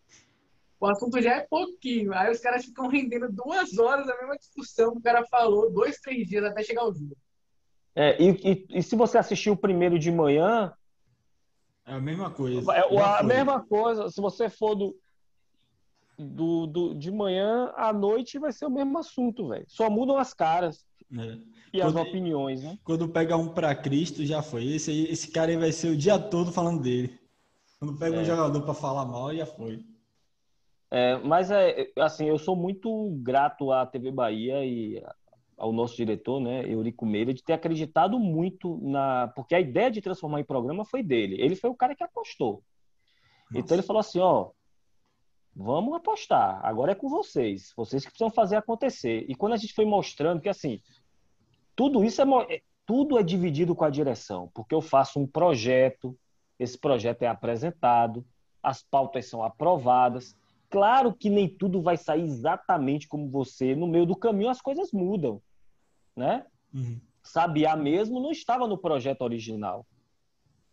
Aí Nossa, a gente tinha uma verbinha de orçamento sobrando. Eu vi uma, uma postagem dele nas redes sociais dizendo que estava morando aqui na Bahia.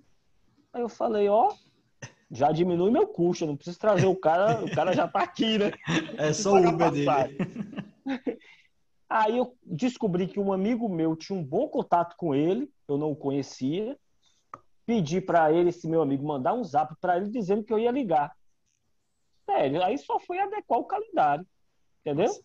É, é, é, é, isso. E, e não estava no roteiro original. E deu super certo. E é bom, e é bom porque ah, tá, tem que tá, mudar também. Tá vendo o programa porque movimenta muito o turismo daqui, né? Por isso que é. surgiu o, o, o patrocínio. Pra, na, na minha visão, eu acho que já para mim já tinha investimento já no primeiro. Porque é, realmente. Não, o primeiro. Porque a forma como vocês vão até, até as cidades, até os locais, as imagens que vocês fazem. Pô, se eu, se eu fosse, se eu tivesse uma hospedagemzinha, eu já falava, vim todo mundo aqui para cá, dou é. tudo bom do melhor para você aqui, arranjo não sei quantas pranchas de surf vocês quiserem que é. a, gente, a gente se vira. Vende muito, a ideia do programa era isso, era vender a Bahia como um, um lugar que tem muito potencial para esse tipo. Eu, eu falava assim, ó, imagina essa paisagem. Velho, a gente fez coisas inimagináveis. É, a gente, no, na primeira temporada, a gente subiu o Morrão, que é no Vale do Capão, uhum. que é uma subida punk, velho. São três, quatro horas só para subir, sabe? Carregando e, e, carregando uma mochila de 10 quilos nas costas. Chegou lá em só a subida já seria uma grande aventura, mas eu falei não, a gente não quer só isso. Quando chegou lá em cima, a gente voou de parapente, velho. As imagens, as imagens são espetaculares, cara. A gente fica pequenininho naquela imensidão ali da, da, da do Vale do Capão, daquela uhum. região ali. Eles chamam as Gerais, né? Do, do, do Capão. E Isso, ficou todo. Aí, quando eu fui mostrar, antes de exibir, a gente mostra os programas, né? Para a direção. Aí eles sugerem uma mudança ou outra. É, meu medo era que tivesse muita mudança, assim, mas sempre deu muito certo foram mudamos coisas pontuais, às vezes uma uma coisa ou outra e tal, mas assim muito pouco, foram ajustes mesmo. E o sucesso, quando eu vi a reação dos caras na mesa de reunião, eu falei, é isso aí, velho. É isso aí. É as coisas que a gente não valoriza, né? Tipo, é. são os lugares que a, a gente que mora aqui perto, vê coisa melhor, exemplo, vai pensar em estar melhor no Rio, São Paulo, Rio Grande do Sul, fora daqui. Exterior, né? Exterior e não vê, e, e não vê essa a beleza que, tem, que tem aqui. E aconteceu um negócio muito engraçado comigo. É, logo depois dessa primeira temporada, eu fui passar o Natal em Lençóis. Aí tava lá na trilha, caminhando e tal. Aí o cara, o cara me parou assim, pô, Sérgio, né, da TV Bahia. Eu falei, é, tal. Rapaz, que coincidência, cara. Eu tô aqui porque eu assisti o programa que vocês fizeram na Chapada. O cara saiu de outra cidade do interior, que eu não lembro qual. Nossa. Entendeu? Assim, ele morava ali a duas, três horas de carro e nunca tinha ido lá. Foi e... preciso de fazer um programa para o cara olhar assim: caramba, isso aqui é do meu lado. Hum. Eu vou rodar aqui 200 quilômetros, 300, estou lá. O cara foi para lá, levou a mulher, estava lá com os filhos. E ele tava gostando? Ele... Pô, se tava. Ainda bem, né? Imagina você é... fala, ô, não, tem como, não, tem, não tem como não gostar, né? Não tem é. como não gostar. Eu acho assim, a, e lá, Leições te oferece vários níveis, né? Se você for um cara já, pô, não quero tanto, não preciso ser muita maluquice, muita loucura de subir um morrão. Mas você anda ali 15 minutos, tá numa cachoeira, né?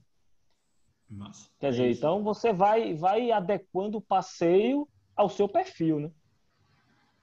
Acho, acho muito legal essa visão que você trouxe bastante da imagem, porque a TV nada mais é isso, é, é imagens, às vezes vai contar uma história, o áudio tem que estar ótimo, obviamente, mas a imagem que vale a pena, é que chama a atenção na hora que o cara tá zapeando ali.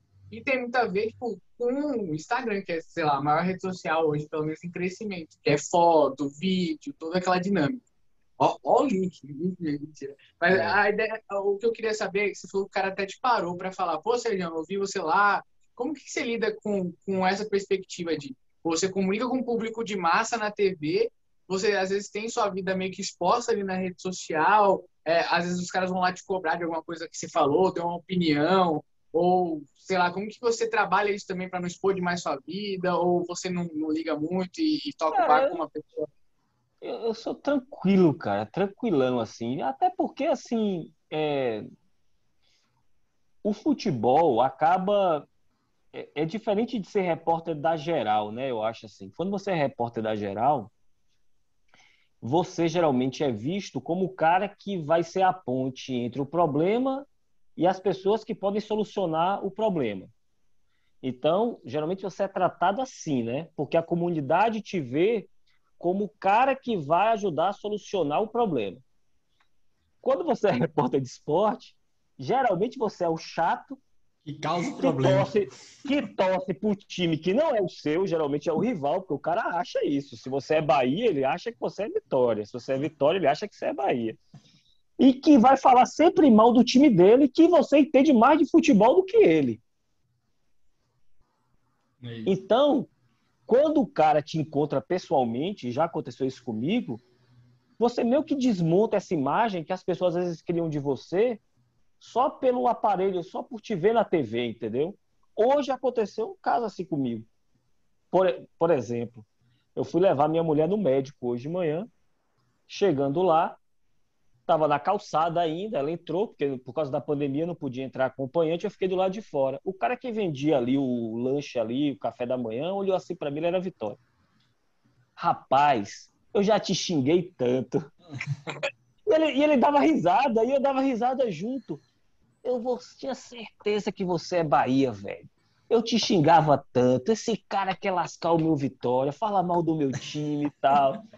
E eu comecei a dar risada da situação, e ele de boa também, né? Foi tranquilo, deu risada. E aí, a gente acabou trocando o zap, trocando telefonema, o telefone e tal. É isso, velho. O cara vai claro criando a verdade tem... dele. É, é, o cara cria uma verdade via TV, né? E quando tem uma oportunidade de conhecer na vida real, né? Eu digo que ao vivo, né? Em cores na vida real, às vezes isso se desmonta. Mas nem todo mundo também chega de boa. Tem um cara que chega, né? É mais agressivo, então mais chato. Às vezes você está num momento que você está, sei lá, num restaurante ou num bar, num momento bem seu, assim, com sua família ou com algum amigo, os caras querem. Uma coisa que eu não faço, por exemplo, é assistir jogo em, em, em em local, local público. Em especial, jogo de Bahia e Vitória. Se for até de outros times, jogo de fora, não tem problema, não. Uhum. Mas se for jogo de Bahia e Vitória e você, ah, vamos ver o jogo ali tal, no boteco tal. Velho, é chamar problema. Não tem como. Porque quando tá ganhando, os caras vão dizer, aí, você ficou falando isso, olha o time aí, não sei o quê. E quando tá perdendo, os caras ficam mais putos aí. Eu não tô dizendo, velho, vocês têm que falar lá que aquele time é uma desgraça, não sei o quê. Vocês não falam isso. É, é muito gente, doido, velho. Fala mesmo, não tem como. Tá, tá no momento de raiva lá, vai. E a gente pede para. A gente tá conversando com os amigos, pede para a imprensa aqui, descascando o Bahia tá ruim, a gente quer que você chegue na TV puto igual a gente. O Bahia inteira tá ruim, chegue lá. Oh, que isso? Que vocês não estão jogando bola, não? E, a, e acontece também o contrário. Os caras esculhambam o time agora com esses grupos de zap de torcedores, né, e tal, uhum. velho, só tem hater, né? Todo mundo, ninguém gosta de nada. Mas ai de você se falar isso. Outro dia eu falei pro cara, pô, vocês vivem nesses grupos falando mal, esculhambando o time. Aí o cara vai pra televisão, fala isso aqui, vocês acham ruim?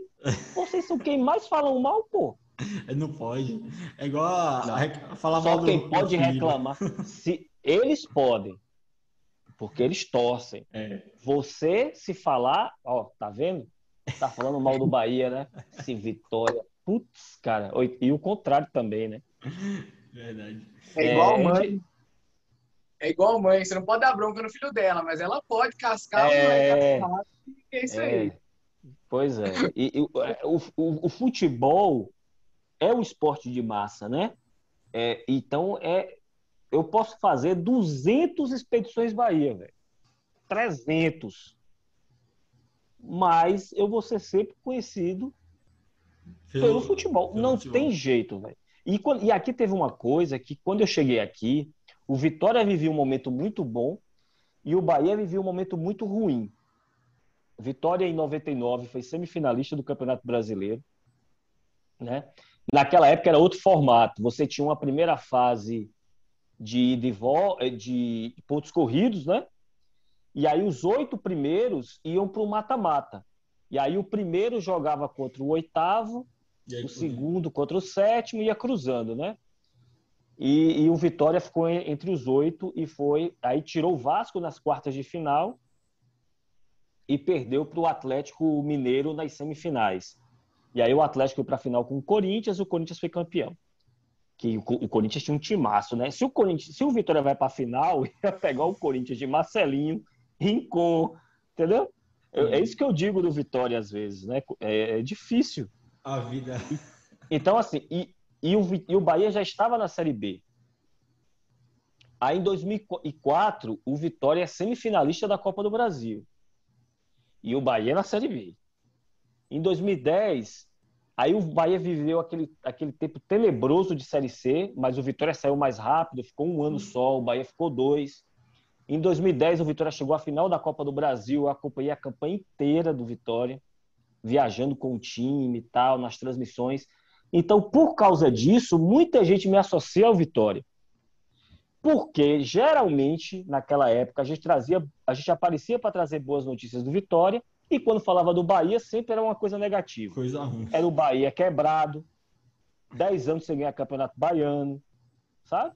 É. A alegria é, começou do a dar, é, começou do Bahia a dar a volta. Torcer contra o Vitória mais que torcer pro Bahia.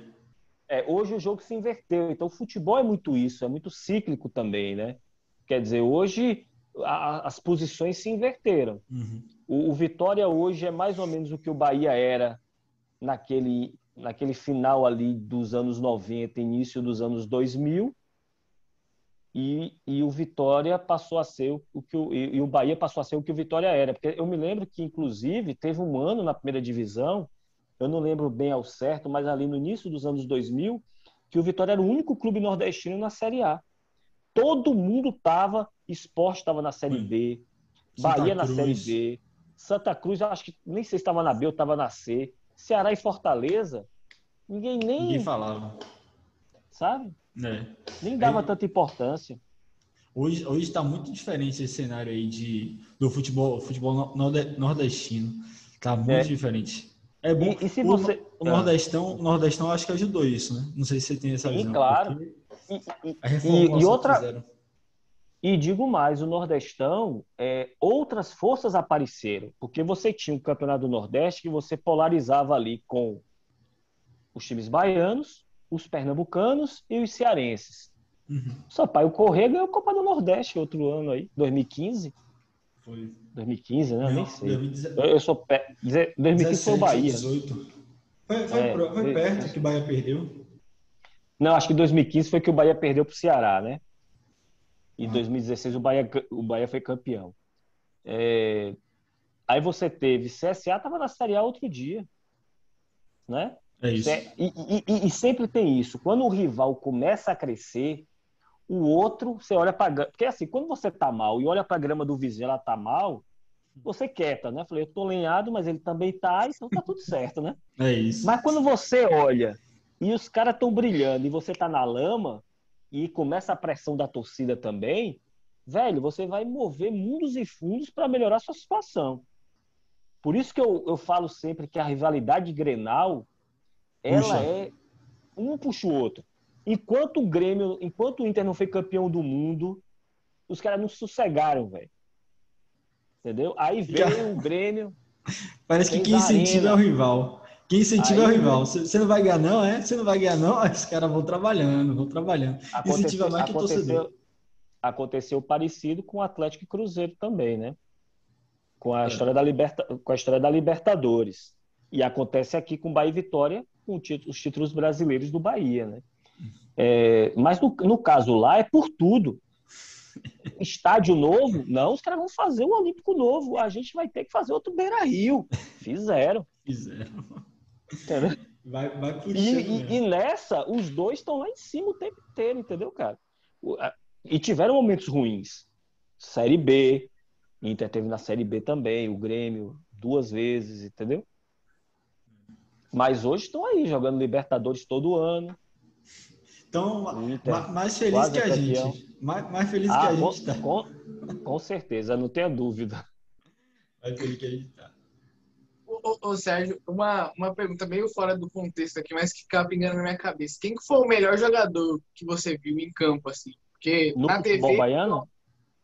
Não, pode ser no geral, que você assistiu jogar, assim. Porque na TV é uma coisa, e no campo aí você vê o cara diferente. Mesmo. Cara, eu vou te contar, não é querendo tirar onda, não. Mas eu já vi Messi jogar duas vezes no campo. Hum.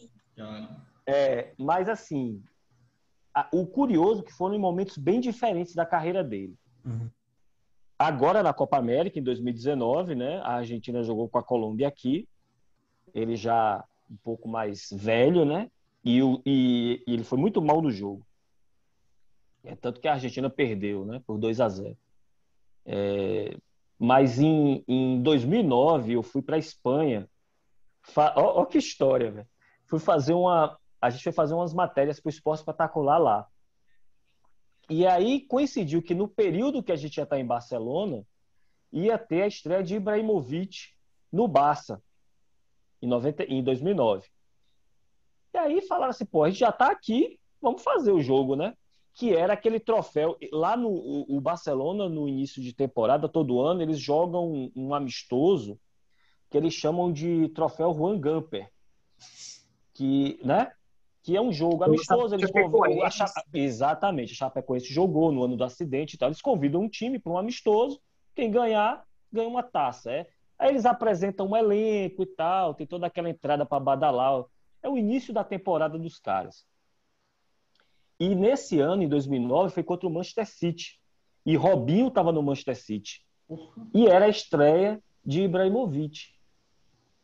E a gente ficou, eu fiquei atrás do gol uh, do, do City, né?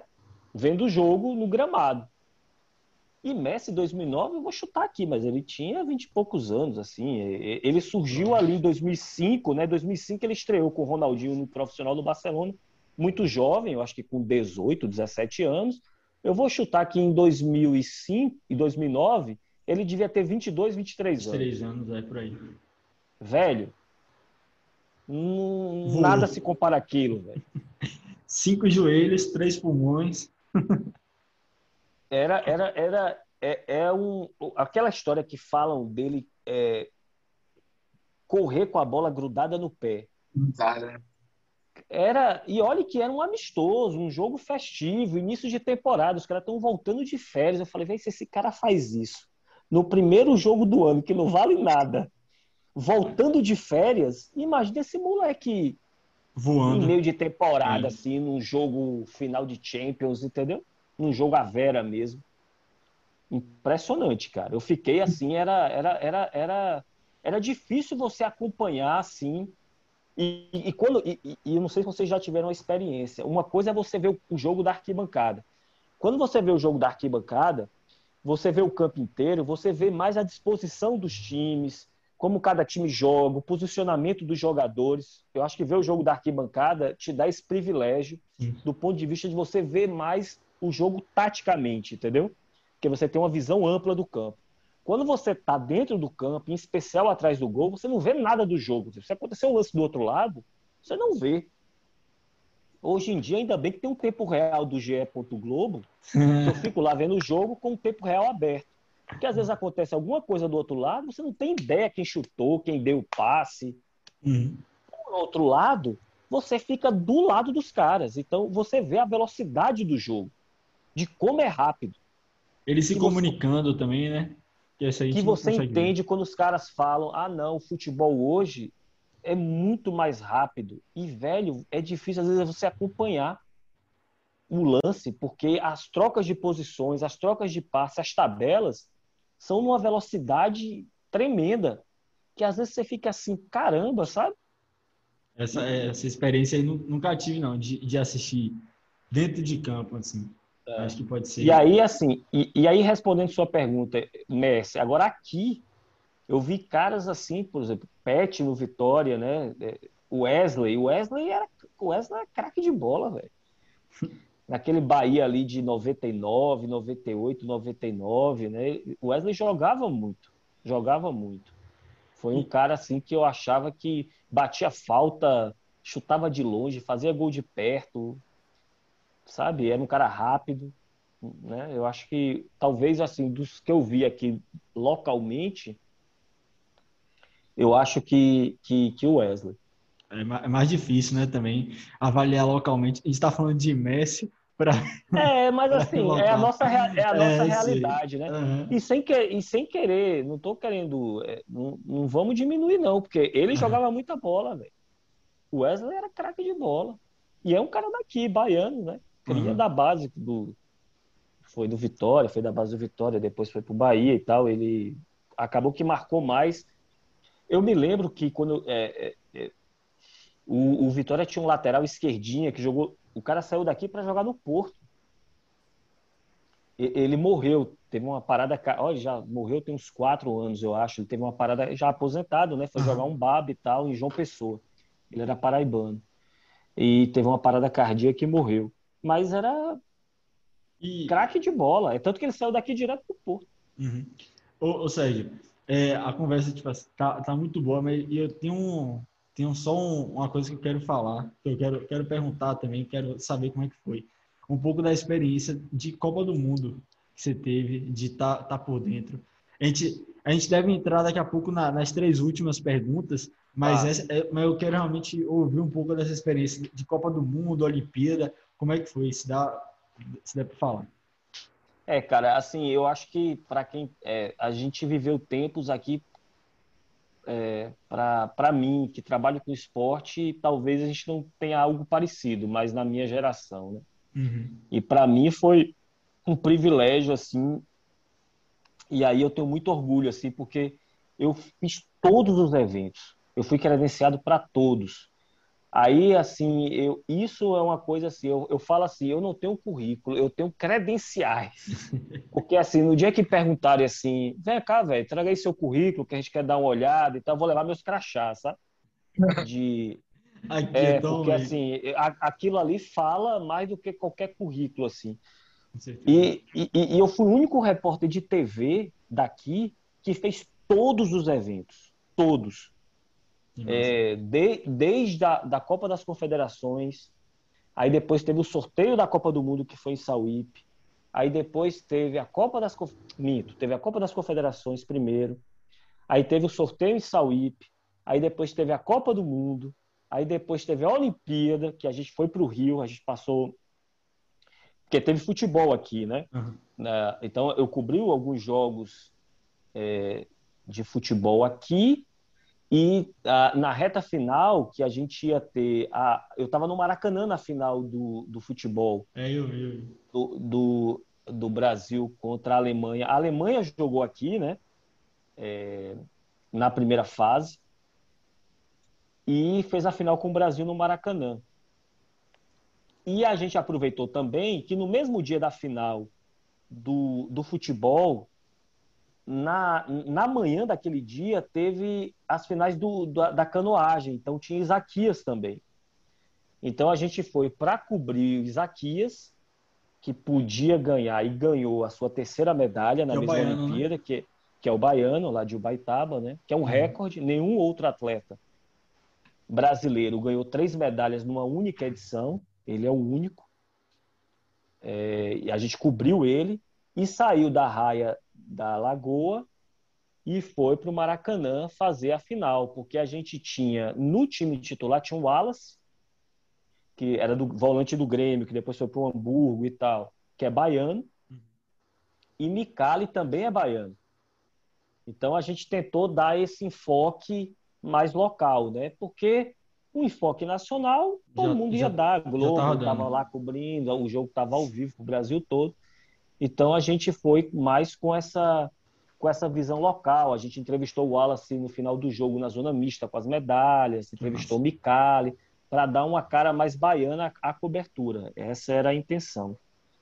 E, e a Copa, né, os jogos que tiveram aqui, né, a gente, a gente falou de Messi, mas teve Cristiano Ronaldo jogando aqui, Robin, o, né? o gol Van que, o, que Van Persie fez aqui, não foi? Foi logo na... Eu, é, eu tava no jogo, né? No jogo contra a Espanha. É, o, aquele gol, eu nunca vi o cara fazer um gol de peixinho. Cobertura. Não tem como, de, não. de cobertura e quase. Era, eu não me lembro agora se ele estava dentro da área. Não, ele estava na boca da área.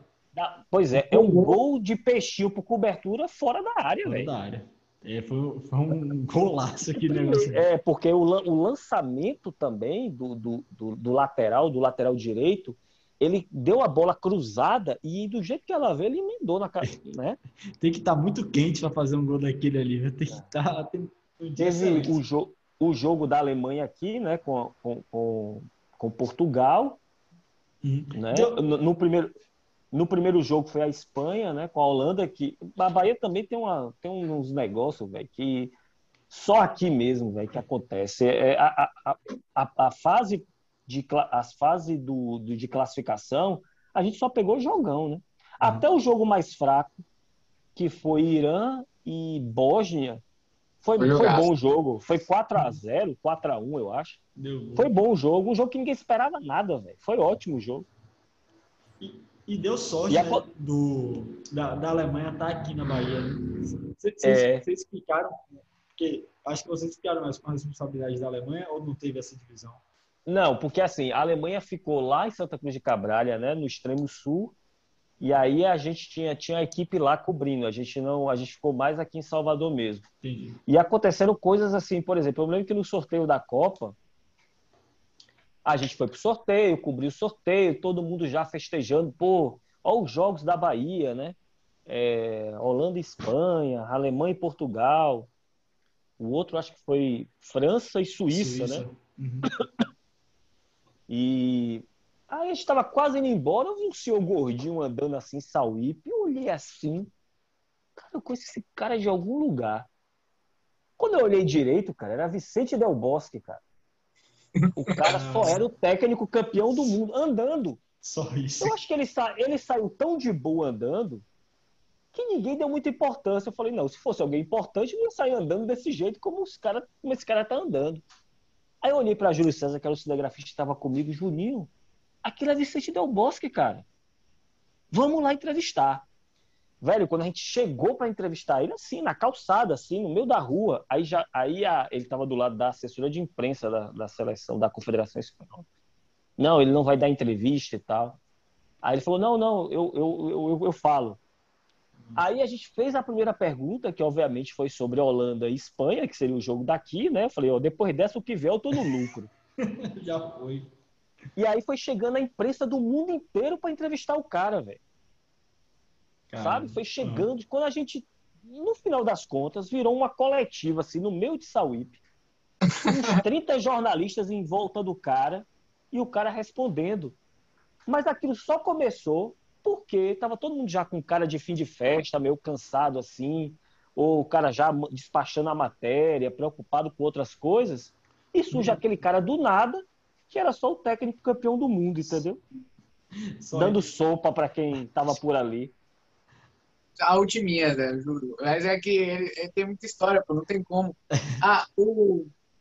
Qual que foi, tipo assim, ainda tem esse sentimento, às vezes, de cobrir, de cobrir dois grandes eventos. Você olhar pro cara e falar, mano, esse cara tá na minha frente. Ou, ou, isso acontecia mais no passado, quando eram seus ídolos, que você ia pra, pra ver, mas é, isso ainda acontece. E quem que foi acontece, também cara. Atualmente que você falou, pô, esse cara é esse cara que eu consigo falar. É vamos, vamos voltar ao Messi. Por exemplo, nessa, nessa viagem de 2009, eu fiz o jogo, mas eu não entrevistei.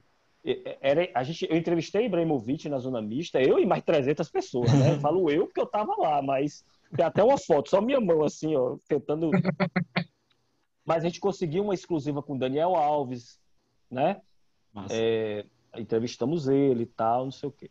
Agora na Copa América, a, depois do jogo contra a Colômbia, ficou todo mundo na zona mista esperando o Messi, né? Claro.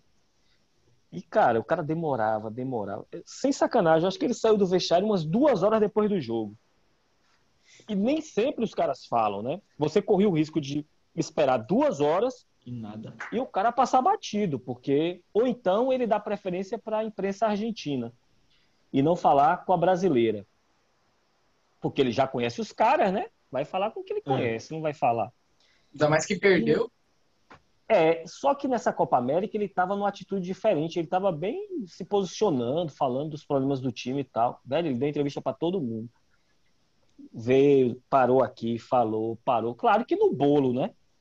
Mas depois eu parei assim, velho, eu tô aqui numa zona mista de Copa América, velho. Entrevistando o Messi, cara. Você Esse cara vai ser lembrado para a eternidade como um dos grandes do futebol, como a gente fala de Maradona, como a gente fala de Pelé. Daqui a 30 anos a gente vai estar falando de Messi. Daqui a 20, Messi e Cristiano Ronaldo. Uhum. E Ibra também. E esses caras estão aqui, velho Na casa da gente aqui, ó. Andando. Do lado. Treinando, treinando aqui no Barradão. O outro treinando no Ituaçu. É. É coisa de outro mundo, né? Você não consegue é. juntar as duas coisas, não. Por isso Quando... que eu digo, quem, quem viveu, viveu. Quem não viveu, não vai ter outra chance, pelo menos aqui. Não é. vai. Ah, nos próximos 50 anos aí, pelo menos. Pode até ter de novo, mas essa geração agora não tem não é tem como. Difícil. O que a Holanda fez aqui na Copa do Mundo, velho, porque os holandeses têm isso, eles são muito eu já fui na Holanda, né? Eles são muito desencanados, assim, são muito de boa com as coisas. Não tem muito estrelismo. Eu me lembro que eles ficaram ali no Capsaba, os caras ficavam andando. Assim, você ia fazer as outras seleções, você não via nem o cara botar a cabeça na janela. Os holandeses, eles ficavam andando na piscina. A família de Robin foi lá, ele foi receber a família no portão do hotel. Tem uma cena bem bacana, assim, que o filho dele era gurizinho, ele tinha um filho guri. Quando o segurança abre o portão, ele tá vindo andando ainda, aí o guri vê o pai, imagino que já estava algum tempo sem ver ali, por causa daquele esquema de, de concentração. O guri sai disparado assim, velho, e aí se joga nos braços dele. É uma cena bem comovente, assim. Uhum. Esse lado humano que eu falo, né? Porque os caras são vistos sempre como grandes estrelas, e são grandes estrelas, mas estava ali num momento de intimidade com a família, com o filho, para mostrar que eles, eles muitas vezes também são gente como a gente, entendeu?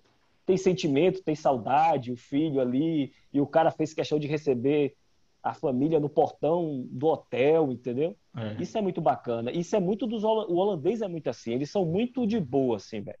Eles não têm muito muito estrelismo. Acaba, acaba, deixando tudo mais tranquilo, né? Quando, às vezes, é, o, cara, clima, o clima quando mais o cara, leve. Quando o cara fica escondido, Aí quando ele aparece, é todo mundo dando atenção. Aí quando vê esses caras da onda, tudo aparecendo, uma hora, ou, ou eles aparecem, fica mais, fica mais tranquilo o dia a dia dos caras, não fica tanta pressão assim atrás deles.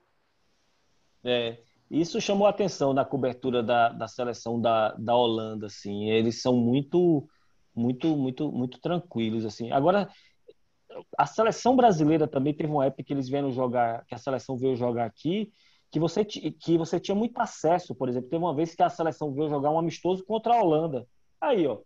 A Holanda, uma vez, em 99, teve um amistoso na Fonte Nova da Holanda com a seleção brasileira. Luxemburgo era o técnico da seleção. E a Holanda era aquela geração de Cliver, de, de Davids.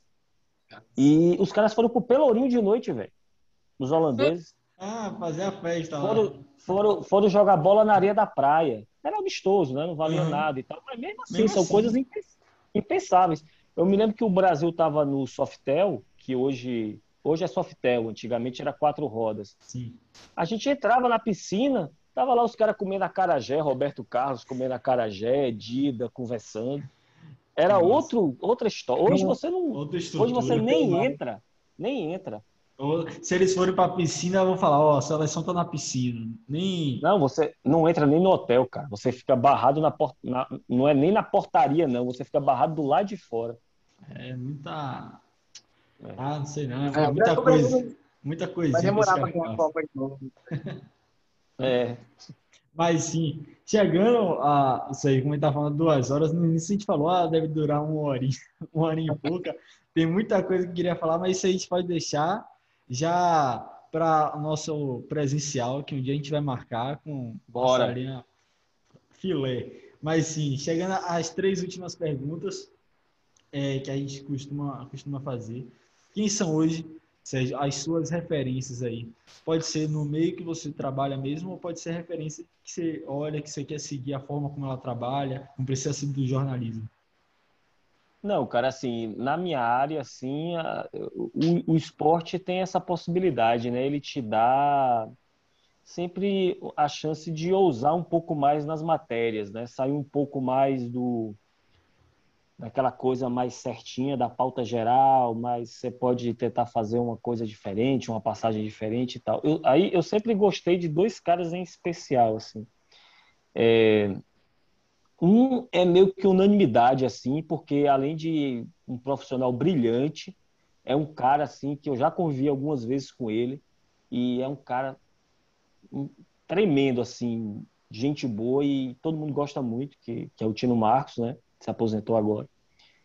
É, deve ter as razões dele, claro, mas assim, tinha muita lenha. E é um cara que, que me espelha muito no sentido de ele vai ficando mais velho, mas as matérias continuam de vanguarda, entendeu?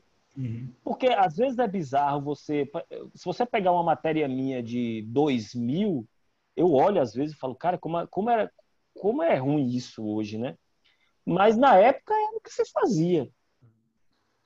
E você, mesmo 20 anos depois, com, com tantas mudanças, você conseguir se manter ali, faz, sabe, puxando a uhum. fila, é, um nível legal e tal. E, e ele, ele, cara, é, com, tanto tempo na TV, ele foi um cara que ele não envelheceu assim. A, a, você pega uma matéria dele de 20 anos, você botaria no ar hoje perfeitamente que passaria de boa, entendeu? Uhum. E sem falar do texto também, que é muito bom. E, e outro cara que eu gosto muito, que aí esse eu acho que também tem é mais assim, é um cara de texto brilhante que eu acho que é o Pedro Bassan, assim, falando de caras de TV, né? E repórteres, porque eu sou um cara que eu meio que faço acabo fazendo tudo em televisão, né? A gente às vezes apresenta, comenta, edita, mas assim, eu sempre me considero um cara da reportagem, entendeu? Porque assim, foi o que eu comecei a fazer e o que eu gosto de realmente de fazer. Nem, nem todo mundo gosta, porque é a parte mais trabalhosa da história e aqui não tem mais glamour, né? É muito mais glamuroso você ser apresentador do que você ser repórter, né? E você acaba trabalhando mais mesmo no sentido de vai para os lugares, deslocamento de carro, vai para jogo, muito jogo. É... Isso é mais desgastante, fisicamente e psicologicamente também. Mas eu acho o Pedro Bassan brilhante também, sabe, cara? De, então, assim, na minha área, eu acho esses dois caras, de, repórteres de esporte de TV, embora Pedro Bassan não seja apenas. Hoje ele faz muito mais matéria da geral do que de esporte, mas sempre foi um cara que foi muito, muito referência para mim junto com o Tino. São os dois caras que eu que quando eu vejo matéria deles eu paro assim para assistir, porque eu sei né? que vem que, que vem coisa boa, entendeu? Uhum. Vem coisa boa. E os caras são muito cirúrgicos, ó, muito bons. Thiago também falou isso no Max. Né? Outro patamar, né? Outro patamar. E é um cara excepcional. É, Bassan já. Só uma vez em São Paulo que eu estava lá e troquei uma ideia com ele, assim, realmente não, não, não, todo mundo fala muito bem dele, né? Uhum. Todo mundo fala muito bem dele, mas eu não conheço pessoalmente assim. Tino já tive algumas oportunidades de dividir cobertura, de trabalhar, de trocar uma ideia e tal. E assim, ele é espetacular, velho. É, é, monstro demais. Bacana. Bacana a oportunidade, né, que, que acabou, você acabou tendo de conseguir trabalhar com uma pessoa que realmente se considera como uma referência. Eu acho que isso é. deve, ser, deve ser de outro mundo. E o que mais chama a atenção, zero estrelismo. Eu falo, velho, quem é bom como esses caras. Você vê, o cara tinha tudo para tirar onda, mas não tira onda nenhuma. Aí você vê, às vezes, uns caras que não tem 30% do talento do outro lá. E é uma marra da desgrama. Eu falo, pô, queria. Fique com essa marra palavra. É, pois é. Vamos, vamos, vamos observar quem vale a pena. Né? É, falam que tá no futebol é meio que assim, né? A galera quer, quer os pica ali, os top, né? são mais de boa de relacionado do que os que são médio para bom ali, que os caras já tá estrela demais já. A é. segunda, Sérgio, é, é assim, o Thiago falou que essa pergunta é um pouco triste. Aí, é, mas, mas é, eu, eu gosto dela porque eu, eu gosto também que às vezes a gente tira coisas da, da pessoa que, que, que, a gente não trocou ideia aqui.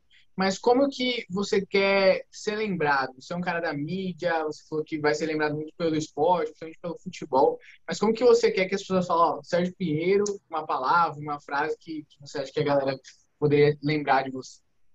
É, primeiro, como um cara assim, é, íntegro, sabe, cara? Assim, é, correto, e que não se deixa não se deixa seduzir muito pelo por esse falso glamour que existe em torno da profissão, porque a gente trabalha para cacete. Então as pessoas às vezes enxergam a gente de uma forma que não é a realidade, entendeu? O que é normal por causa da televisão, que ainda tem muito disso, né? Pé no chão, sabe, cara? Não, não, não, sou assim de, sabe, de extravagância. Você não vai me ver, sabe, ostentando isso, aquilo. E nem posso, né? Nem posso, mas tem muita gente que não pode ostentar também, né? Então isso não, isso, isso não quer dizer muita coisa. Mas é isso, é um cara íntegro, pé no chão e que gosta do que faz, velho. Eu acho assim, se você gosta do que você faz, é, você acaba é, é, a, a, caminhada é menos dolorosa, entendeu? Porque tem prazer envolvido, sabe? Então, quando tem prazer envolvido, os perrengues vão vir, as dificuldades, os momentos difíceis, a grana que às vezes é você, pô, velho, você se dedica tanto, né? É uma profissão que te consome tanto, é tanto tempo sem, às vezes, domingo de folga, Natal, Carnaval, exige mesmo um nível de sacrifício alto, sabe? Porque você trabalha, em especial no esporte, você trabalha muito final de semana, mas por outro lado te dá momentos que você vai ter muita história para contar, entendeu? Como as aqui tem aqui. duas, ainda tem mais duas que a gente vai fazer presencial. e, e Sérgio, a terceira é quem você acha que poderia vir aqui conversar com a gente?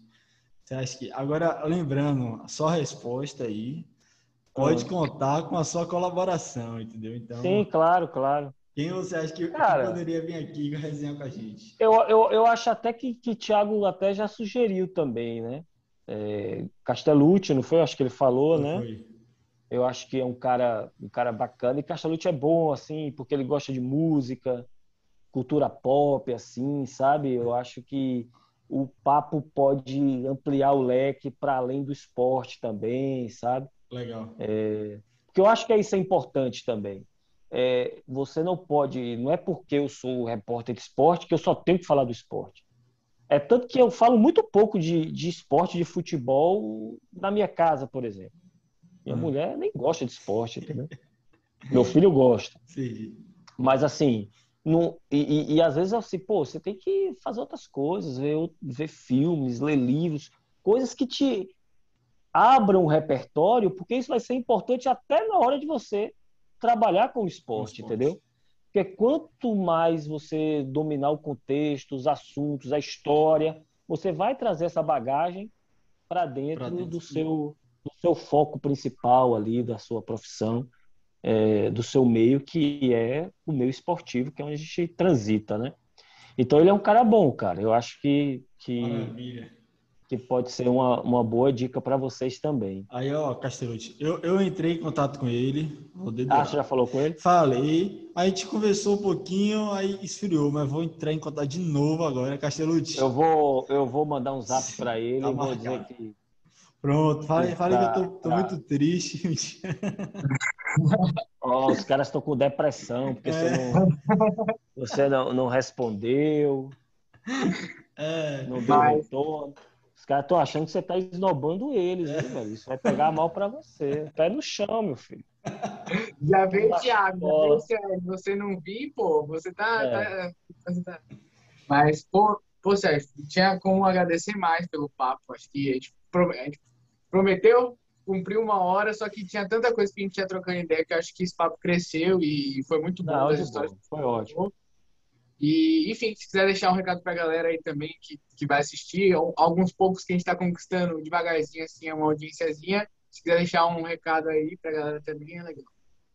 Bom, galera, é isso. Eu acho que é, foi bacana. Bom, a, gente, a intenção era conversar uma hora, eu acho que eu não sei, mas já passamos de duas, né? Eu é, imagino. tá dois e pouquinho.